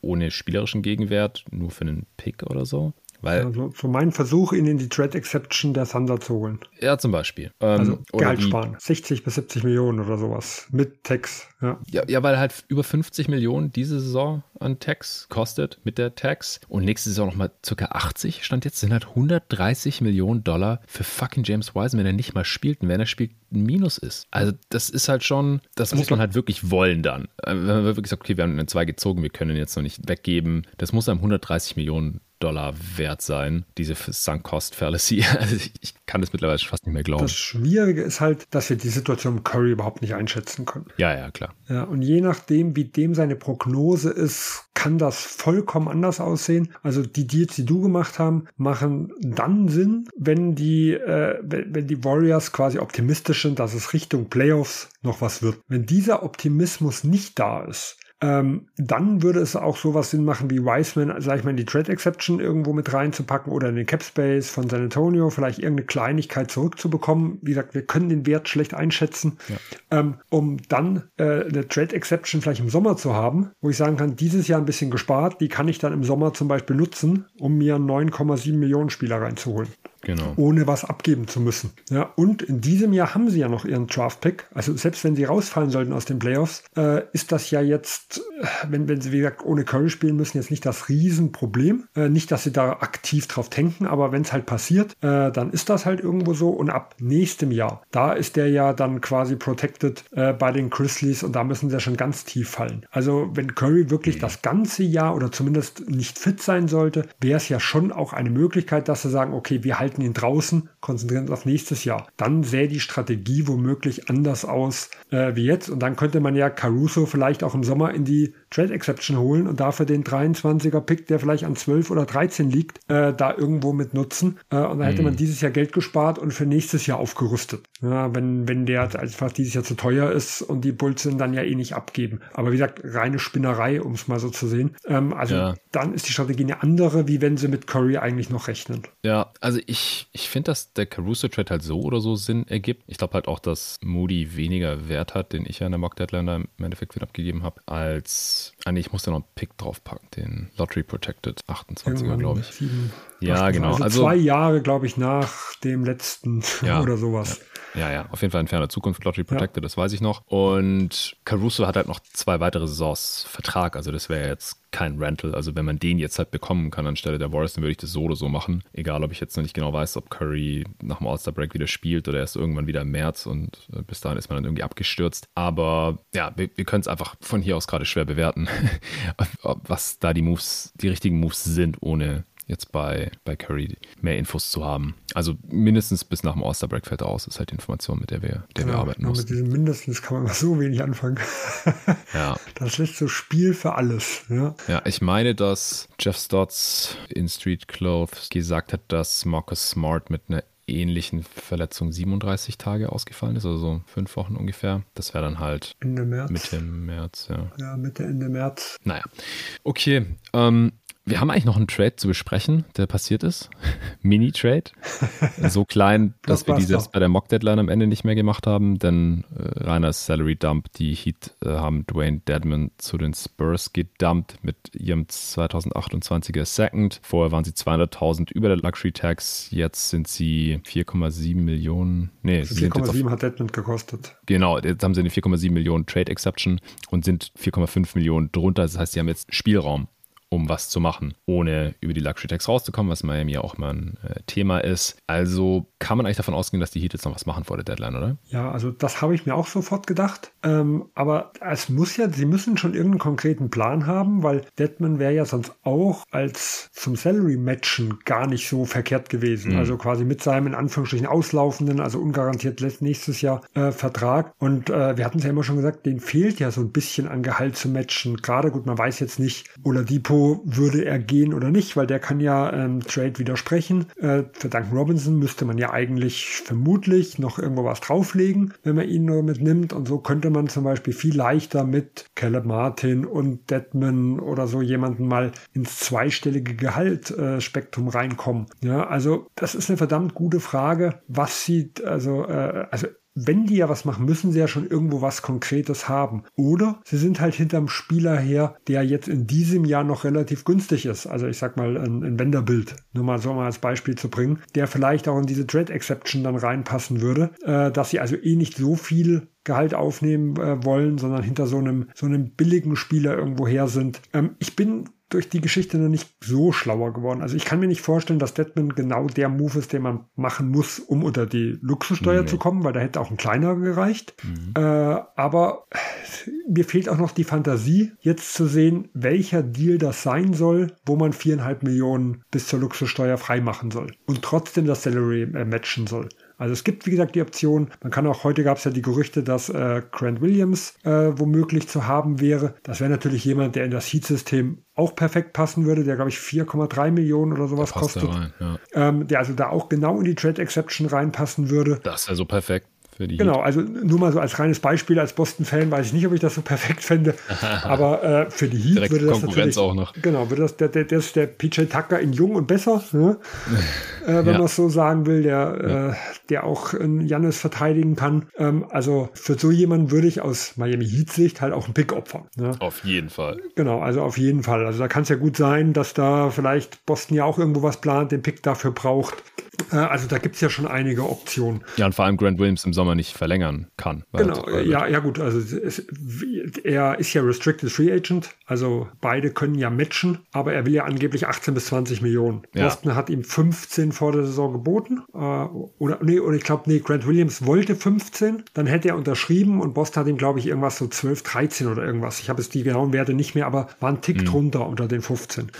Und jetzt rechnet man so, dass er so 18 bis 20 haben will. Ja, also wenn ihm die, die Boston das zu teuer ist, ja, dann muss man sich halt überlegen, ob man dann wirklich diesen einen Run mit ihm noch macht und im Sommer halt vielleicht auf seinen Trade hofft, was bei Restricted Free Agents mit einer hohen Gehaltserhöhung verdammt schwierig ist. Mhm. Ähm, oder ob sie jetzt halt ein Mehr-Team-Trade irgendwie einbinden und da vielleicht diesen Pick einfach noch brauchen, weil den eigenen haben sie ja nicht. Und ich weiß nicht, ob, ob sie sonst gewillt sind, den 25er zum Beispiel von sich dann abzugeben oder ob sie sagen, gut, hier Heat gebt uns euren 23er und wir bauen um Gallinari, Pritchard und diesen Pick vielleicht ein anderes Paket. Ja, ähm, aber wie gesagt, das ist spekulativ, äh, spekulativ und deswegen, ich rechne damit, es wird was passieren, aber wie gesagt, ganz schlau geworden bin ich aus dem Deal heute noch nicht. Ja, ja, ich würde sagen, wir müssen so langsam schauen, damit es hier nicht komplett ausartet. Ja, dein Ziel war kurz, gell? Wahrscheinlichsten, ja, ja. Wir haben am Anfang ewig einfach nochmal über den Carry Trade gesprochen. Das äh, hatte ich so auch nicht erwartet. Aber ja, zu unseren wahrscheinlichsten Trade-Kandidaten kommen, sowohl was Teams als auch was Franchises angeht. Also da können wir jetzt ja auch noch bei Bedarf weiter über Kandidaten sprechen. Auch mehr als nur äh, weitere drei. Aber dass wir uns so langsam in die, in die Richtung vielleicht orientieren. Also ich glaube, über ein, zwei müssen wir auch nicht weiter quatschen. Also ich glaube, Jay Crowder wird zu 99 Prozent. Hatte ich keine Lust. Ich habe alle, die ich im Dezember genannt habe, rausgelassen. Ich habe mir drei Traumhaft. aufgeschrieben, die ich nicht im Dezember hatte. Das ist schon mal, das ist schon mal sehr, sehr gut. Dann hau doch gerne deinen ersten raus. Also gut, wir hatten über ihn vorher schon gesprochen, deswegen da mache ich einfach kurz den Namen Fred Fleet. Mhm. Ich glaube, so vom Gefühl her sage ich, der geht über die Ladentheke. Ja, ja, also habe ich auch schon. Erklärt haben wir, glaube ich, da schon alles genau, im das Gespräch. Ist auch aus meiner Sicht der wahrscheinlichste Kandidat von den Raptors ist, dann äh, gibt er ja durchaus Sinn in der Top 3. Äh, ich würde jetzt mal noch einen Namen raushauen, den haben wir heute noch gar nicht erwähnt. An der Mock-Deadline haben wir ihn aber getradet und zwar Bones, Bones Highland. Highland. Hast du auch drin? Ja, zwei. Ich wusste, dass das kommt dann. Wo es hieß, an der Mock-Deadline getradet, wusste ich, es wird Bones Highland. ja, ist halt auch ein offensichtlicher Kandidat, denn äh, ja. es gibt bestimmt Teams, die ihn haben wollen. Ist ein ja, relativ talentierter Scoring-Backup-Guard, der seine Draft-Position bisher durchaus rechtfertigt, vielleicht sogar outperformt, aber der halt bei den Nuggets nicht so ganz reinpasst und ja, beide Seiten ja auch nicht mehr so Bock aufeinander haben, liegt in allererster Linie wahrscheinlich daran, dass halt der aktuelle GM der Nuggets, Kevin Booth, ihn nicht gedraftet hat, sondern es war noch äh, Connolly, der mittlerweile bei den Wolves sein Unwesen treibt, hätte ich fast gesagt, äh, im Front Office sitzt und ja, deswegen gehe ich mal stark davon aus, dass es irgendwie ein Angebot gibt, wo die Nuggets zuschlagen. Am besten äh, eins, das entweder einen Spieler bringt, der ihnen dieses Jahr hilft, in die Finals zu kommen. Oder es gibt ja auch Gerüchte, dass sie sich mit einem First zufrieden geben würden. Ja, das würde halt so ein bisschen zum Tech-Sparen passen. Ja. Wo Denver jetzt schon so ein bisschen bekannt ist. Gut, sie haben natürlich jetzt von der regulären Saison her vielleicht die besten Chancen äh, aus den letzten Jahren, da mal weit zu kommen. Also es wäre dann schon irgendwo enttäuschend. Ähm, aber äh, wie gesagt, der, die Historie sagte schon, sie haben immer mal wieder ja auch Picks damals, um Farid zum Beispiel zu dumpen, mm. äh, mit abgegeben und dass sie halt dann auch sagen können, okay, wir machen Smith plus Bones Highland und wollen dafür irgendeinen Draft-Pick haben dann sieben Millionen gespart und äh, ein Asset nochmal für, für später. Und man muss ja sagen, Asset reich an Picks sind die Nuggets nicht. Das Problem hatte ich auch, weil sie haben den 23er weg, den 25. und 27er Top 5 Protected weg, äh, immer jeweils zwei Jahre nach dem nächsten. Und das heißt, wenn man, wenn sie einmal die, wenn die Protections fallen, dann können sie, könnten sie eigentlich theoretisch gar keinen mehr traden. Ja, weil einem, einmal die Protection und dann sind wir jetzt bei 28er schon und dann ist der 29er durch die Stepchen Rule, wo man nicht zwei hintereinander traden darf, schon raus. Also sie haben ja keine Flexibilität, was das angeht. Ähm, und wenn sie kein gescheites Paket finden, äh, und das, wie gesagt, hoffe ich aus, aus Nuggets Sicht, und ich habe ja selber Wenderbild, der bei mir auf Platz 3 steht, quasi gefunden äh, bei der Deadline, dann könnte ich mir halt auch so einen Move vorstellen, vor allem weil er jetzt halt komplett aus der Rotation gefallen ist. Also dann weiß ich sogar nicht mal, ob es dann nicht vielleicht sogar Sinn machen würde, wenn man nichts Gescheites bekäme. Lieber ein Pick und äh, das sparen, aber wie gesagt, mhm. deutlich sinnvoller fände ich halt einen billigen Spieler wie Kendrick Williams von OKC oder äh, wie halt Vanderbilt oder theoretisch Caruso, was ich ja wirklich auch versucht habe, aber da weiß ich halt nicht, ob die Assets dann dafür noch da sind, mhm. ähm, so jemanden zu holen, um die Chance halt für dieses Jahr zu erhöhen. Ja, Caruso wäre richtig geil für die Nuggets. Okay, dann du hattest auch Highland auf zwei, dann hau deinen nächsten gerne noch raus. Ja, Vanderbilt hatte ich ja gerade eben gesagt. Das ah, ist ja, okay. meine, meine Nummer drei. Auch hier wenig Gehalt. Äh, in Utah heißt es, sie shoppen ihn jetzt ist. Und wenig Gehalt heißt halt immer, dass eigentlich fast jedes Team ein Paket schnüren kann. Und ja. ich finde ihn jetzt so nicht, er ist jetzt nicht so der absolut super wertvolle Spieler, aber für so diese klassischen Contender, die Probleme haben, Gehälter zusammenzubekommen, ähm, äh, nehmen wir Miami, wo wir gerade eben ja auch gesagt haben, die vielleicht mit der Luxussteuer kämpfen oder sowas, sind das so diese Spielertypen, die, äh, die man halt noch relativ gut reinbekommen kann. Und deswegen ist für mich die Option, dass er getradet wird, halt, das könnte viele Teams geben, die ich mir vorstellen könnte. Und das, diese Masse allein macht ihn für mich halt sehr interessant. Ja, das Ding ist, wenn die Jazz da kein ordentliches Angebot bekommen, dann könnt ihr ihn halt einfach behalten. Ich äh, habe an drei noch äh, Matisse Thibault stehen. Und zwar, der kostet 4,4 Millionen und wird Restricted Free Agent. Wird in den Playoffs wahrscheinlich wieder nicht so wirklich spielbar sein. Die Sixers sind nur gut eine Million über der Luxury Tax und irgendwas werden die machen, um, um da trotzdem zu kommen, ob es jetzt Haus ist oder Korkmaz. hat einen Trade gefordert heute. Ja, der hat einen Trade gefordert, deswegen muss er natürlich getradet werden, ja. Ich hatte vorher schon geschrieben, ob nicht ein Spieler auch selber Picks sammeln kann, damit er sich selber quasi rauskaufen kann aus dem Vertrag. Dann kann er die bezahlen, ja. Ja, Genau. Ja, der verdient halt was, 5 Millionen oder sowas. Ich glaube nicht, dass irgendein Team ja, den halt haben möchte. Und bei Thibault könnte ich mir halt vorstellen, dass man sogar noch einen Second bekommt oder zwei. Also der ist wahrscheinlich am leichtesten loszuwerden. Ich glaube, die Kings werden immer wieder mit ihm so in Verbindung gebracht. Habe mhm. ich, hab ich ein, zwei Mal gehört. Ja, Ob das so aus den vergangenen Jahren noch ist, äh, weil der wurde ja immer wieder mitgebracht. Da werden ja immer manchmal so Namen, die halt früher waren, immer noch mal wieder reingeschmissen, mhm. weil um Klicks halt irgendwie zu bekommen oder ob das wirklich aktuell ist, weiß ich nicht. Aber würde halt zumindest passen zu so einem Team, was eigentlich offensiv stark ist und äh, vor allem Regular Season Ambitionen hat. Ja, ja, ich habe jetzt noch ein paar so Spieler, die, also ich meine, Cam Reddish geht auch so ein bisschen in diese Thibault-Richtung. Genau, den hatte ich halt schon bei meinen Top Ten, deswegen habe ich ihn diesmal rausgelassen. Ja, damit. ja, stimmt, ich wahrscheinlich auch. Ich muss jetzt hier gerade spontan schauen, wen ich noch nicht im Dezember drin hatte. äh, ja, ja, doch, den hatte ich sogar schon meine Top 3 letztes Mal. Bin ich mal gespannt, also ob Minnesota wirklich irgendwas für Dilo bekommt. Nur ich habe den zum Beispiel rausgelassen, weil er halt einfach schweineteuer ist die Minnesota kein Assets haben. Ja, die wollen auch nicht schlechter werden. Die wollen auch nicht schlechter werden. Und das ist so, wie gesagt, vom Spielertyp her genau der, den ich mir vorstellen kann, den die auch loswerden wollen. Aber hier passt zum Beispiel die Gesamtsituation nicht. Ja? Und das ist halt sowas, bei, was bei den anderen, die ich mir aufgeschrieben hat, halt einfach passt. Und deswegen lasse ich zum Beispiel so jemanden dann draußen. Ja? Eher so ein Nas Reed. Der wäre dann zum Beispiel so ein Kandidat, auch super billig, kann sich jedes Team leisten. Äh, ja. Irgendwo, den ich dann zum Beispiel auch noch relativ weit oben habe, wo ich überlegt habe, ob ich den in die Top 3 packe. Wäre auch ganz geil für die Nuggets als solider Backup-Pick zur Abwechslung mal. Vielleicht genau. für Bones Highland. Ja, also wie gesagt, wenn äh, sie halt für Bones Highland eh nicht mehr planen und keinen anderen bekommen, ob Bones Highland gut für Minnesota wäre, ist eine andere Geschichte. der kann dann direkt D-Low äh, beerben, wenn der im Sommer als Free Agent weggeht. Sergi Barker habe ich noch aufgeschrieben. Also wenn die den irgendwie dumpen können, selbst wenn sie die 2 Millionen ja, klassischer Tax-Move halt. Ja. ja. dann sparen die halt 10 Millionen Dollar insgesamt mit Tax. Ja, dasselbe also wären schon Wall zum Beispiel. Also ja. wenn die was wirklich mal Tax sparen wollen, also haben sie ja letztes Jahr auch schon gemacht, Ibaka, das war ja gerade genau. mit Ibaka.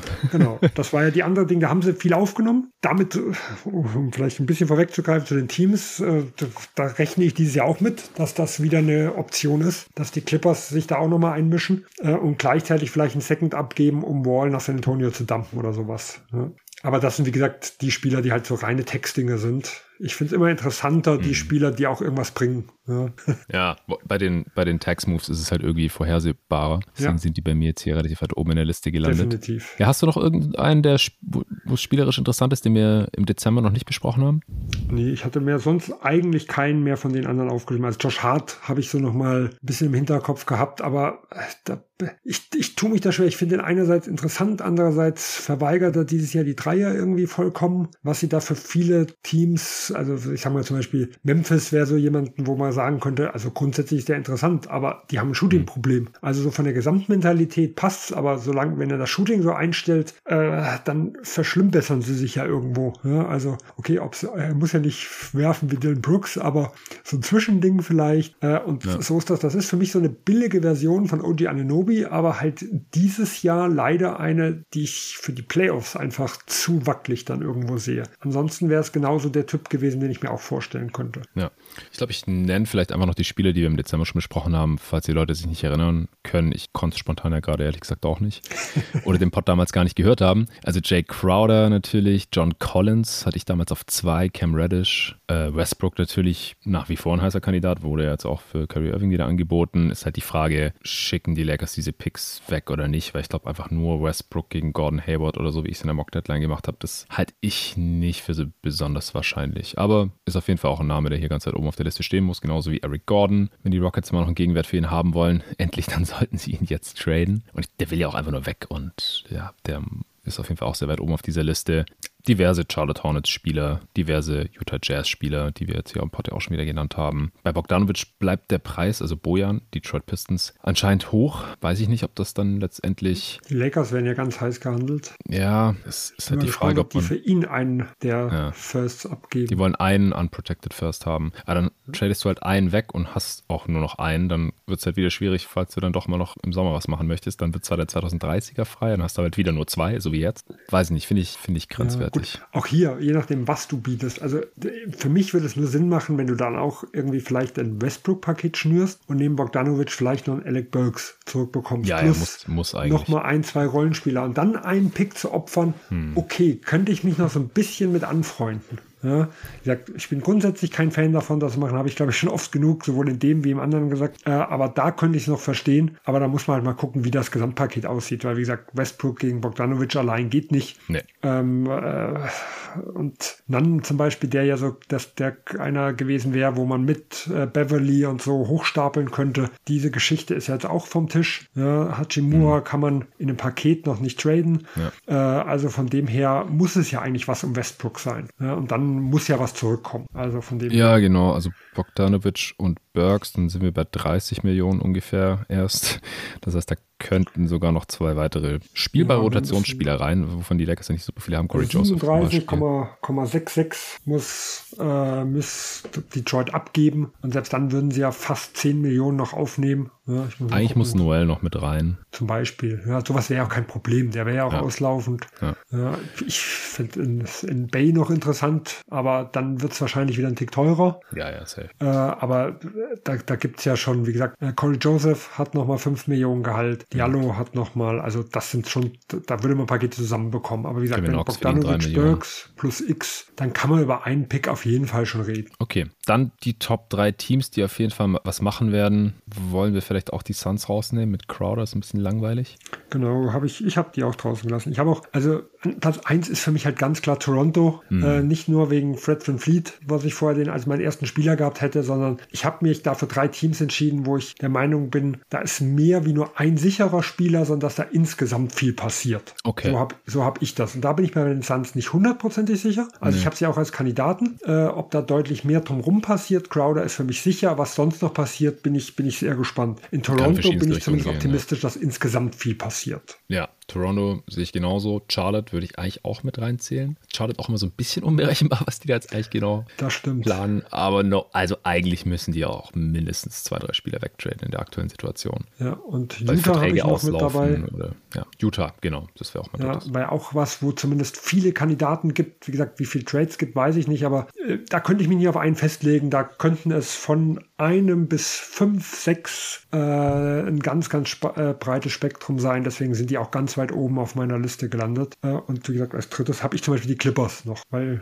mhm. hier halt einfach, die haben viele gute Spieler, viel Gehalt irgendwo. Die haben die letzten Jahre bewiesen, dass sie äh, aufnehmen wollen, äh, dass sie immer was machen. Sie haben es jetzt bei Irvin bewiesen, dass sie mitgehen, dass sie vielleicht wahrscheinlich sogar den Pick geboten haben.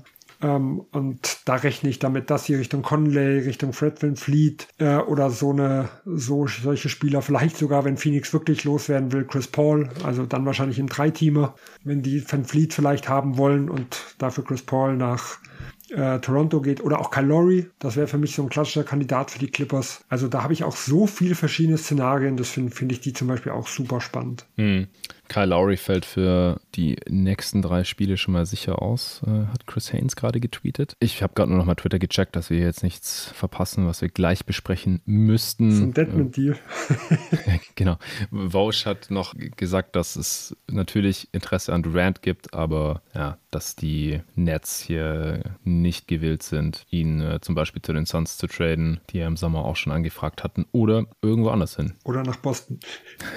irgendwo kam ja auch die Boston Gerüchte hier wieder. Ich weiß, ich krieg nur gerade nicht mehr zusammen, wo. Ich hatte es nur, nur heute irgendwo gelesen. Auf Athletic war ein ganzer Bericht davon. Hm. Irgendwo hieß es das auch wieder. Aber das, gut, das sind halt die gleichen Teams, die im Sommer ja auch gehandelt wurden. Ja. ja also deswegen könnt, könnten wir mit unseren Sources, die es nicht gibt, quasi dann aus dem Hut zaubern, ja. Ja, das war. Okay, Sven, ich würde sagen, das reicht dann auch für heute. Ist jetzt äh, auch ein bisschen länger geworden, als ich gedacht hätte. Ich äh, werde mich jetzt gleich dran machen und das Ding auch heute noch raushauen. Und falls heute Nacht noch was passiert oder Mittwoch auf Donnerstag was passiert, dann äh, hat sich der Jerry bereit erklärt, äh, dass wir dazu direkt einen Reaction-Pod morgens aufnehmen können. Der kann leider nur in den beiden Tagen und nur morgens wenn nichts Größeres passiert, also wegen Dwayne Dedmond Level Trades, werden wir keinen extra Pot aufnehmen. Aber sobald es irgendwas zu besprechen gibt, meist mit Jerry und nach der Deadline selbstverständlich dann wieder mit dir und mit dem Luca Cella. Also ich bin echt gespannt, wie viele Trades wir jetzt sehen werden. Äh, bei uns in der Mock Deadline waren es ja 15 Trades und 26 Teams waren beteiligt und ich meine, dass alle Teams irgendwie mal irgendwo irgendwas verhandelt haben. Ich meine schon, wenn mich nicht alles täuscht. Ja, also ich, ich glaube, dass kein Team, ich habe mir nochmal ab nochmal alle Teams überflogen und ich glaube, dass alle Teams, also die vier, die keinen Trade gemacht haben, ich glaube, es waren die Magic und du hast ja versucht, Bamba nach OKC zu holen, äh, die haben keinen Trade gemacht. Die Kings waren mal irgendwo versucht, beteiligt. Ich habe es geschafft und dann nachher gemerkt, es geht nicht. genau, genau, genau. Sonst hätten die Magic auch einen Trade gemacht. Äh, die Kings haben keinen Deal gemacht, da war aber mal irgendwo irgendwas mit Donovan Mitchell, kann ich mich erinnern, hat Tobi mal irgendwo angeboten. Ich glaube bei den Hornets für irgendjemanden. Weil äh, Luca, ja, ich kann mich an den Spruch von Luca erinnern. War das, war das Washington? Die Hornets haben nee. zu wenig Shooting. Irgendwas war es, ja, auf jeden Fall. Also Mitchell hat auf jeden Fall angeboten gehabt, das weiß ich. Ja, ich glaube für PJ Washington oder so. Ja, hätte ich jetzt auch gesagt. Ja, dann die Wizards. Es gab kurze Verhandlungen. Kuzma, Porzingis. Die haben ja KP geworden. allein auf der Liste gehabt und Kuzma und wir wollten genau. ja nicht für die bieten. Genau. Und das vierte Team, das keinen Deal gemacht hat, fällt mir spontan gerade auch nicht mehr ein, aber war, glaube ich, auch mal in irgendwelche Verhandlungen verwickelt. Und ja, in der Realität. hat, glaube ich, dann keins gemacht. Ah, ja, ja, dann war das vierte vielleicht. Ja, aber da habe ich ja auch auf Okongwu habe ich mal geboten, Garuba mhm. habe ich mal angefragt. Stimmt. Aber doch, wir haben doch noch hier Baisley, Baisley gegen. Ach, stimmt, Baisley gegen Hayes. Stimmt, stimmt, stimmt. Da haben wir ja nachher den noch ausgepackt, nachdem der eine gescheitert ist. Ja, ja, ja ne, das war nicht OKC. Äh, weiß ich auch nicht mehr. Egal. Äh, es wird genug passieren, denke ich, vor Donnerstag 21 Uhr äh, unserer Zeit. Die Top 13 im Westen haben noch alle Chancen auf die Playoffs. Ich glaube, da wird der ein oder andere Move machen, um die Chancen zu verbessern. Wir haben zehn Teams in der Luxury Tax. Die wollen wahrscheinlich am Ende nicht alle Luxury Tax zahlen, vor allem die, die halt nur knapp drüber sind. Wir haben ja gerade auch schon einige davon besprochen. Die Spurs sind immer noch 22 Millionen unterm Cap, auch nach dem Deadman-Move. Die werden wahrscheinlich nochmal irgendwie Gehalt aufnehmen, weil ansonsten können die mit den 22 Millionen auch nichts anfangen. Pacers sind auch noch 10,7 Millionen unterm Cap. Ja, ich bin gespannt. sehen, ob die Clippers 100 Millionen Luxussteuer aufnehmen. Tommy. genau, das wäre es gewesen. Okay, Sven, vielen Dank, dass du hier deinen Dienstagabend äh, nochmal geopfert hast und wir sprechen uns am Donnerstag und dann sehen wir mal, was bis dahin alles passiert ist. So ist es. Ich freue mich auf Donnerstag. Ja, allen danke fürs Zuhören. Danke an AG1 fürs Sponsoren und bis dahin. Ciao.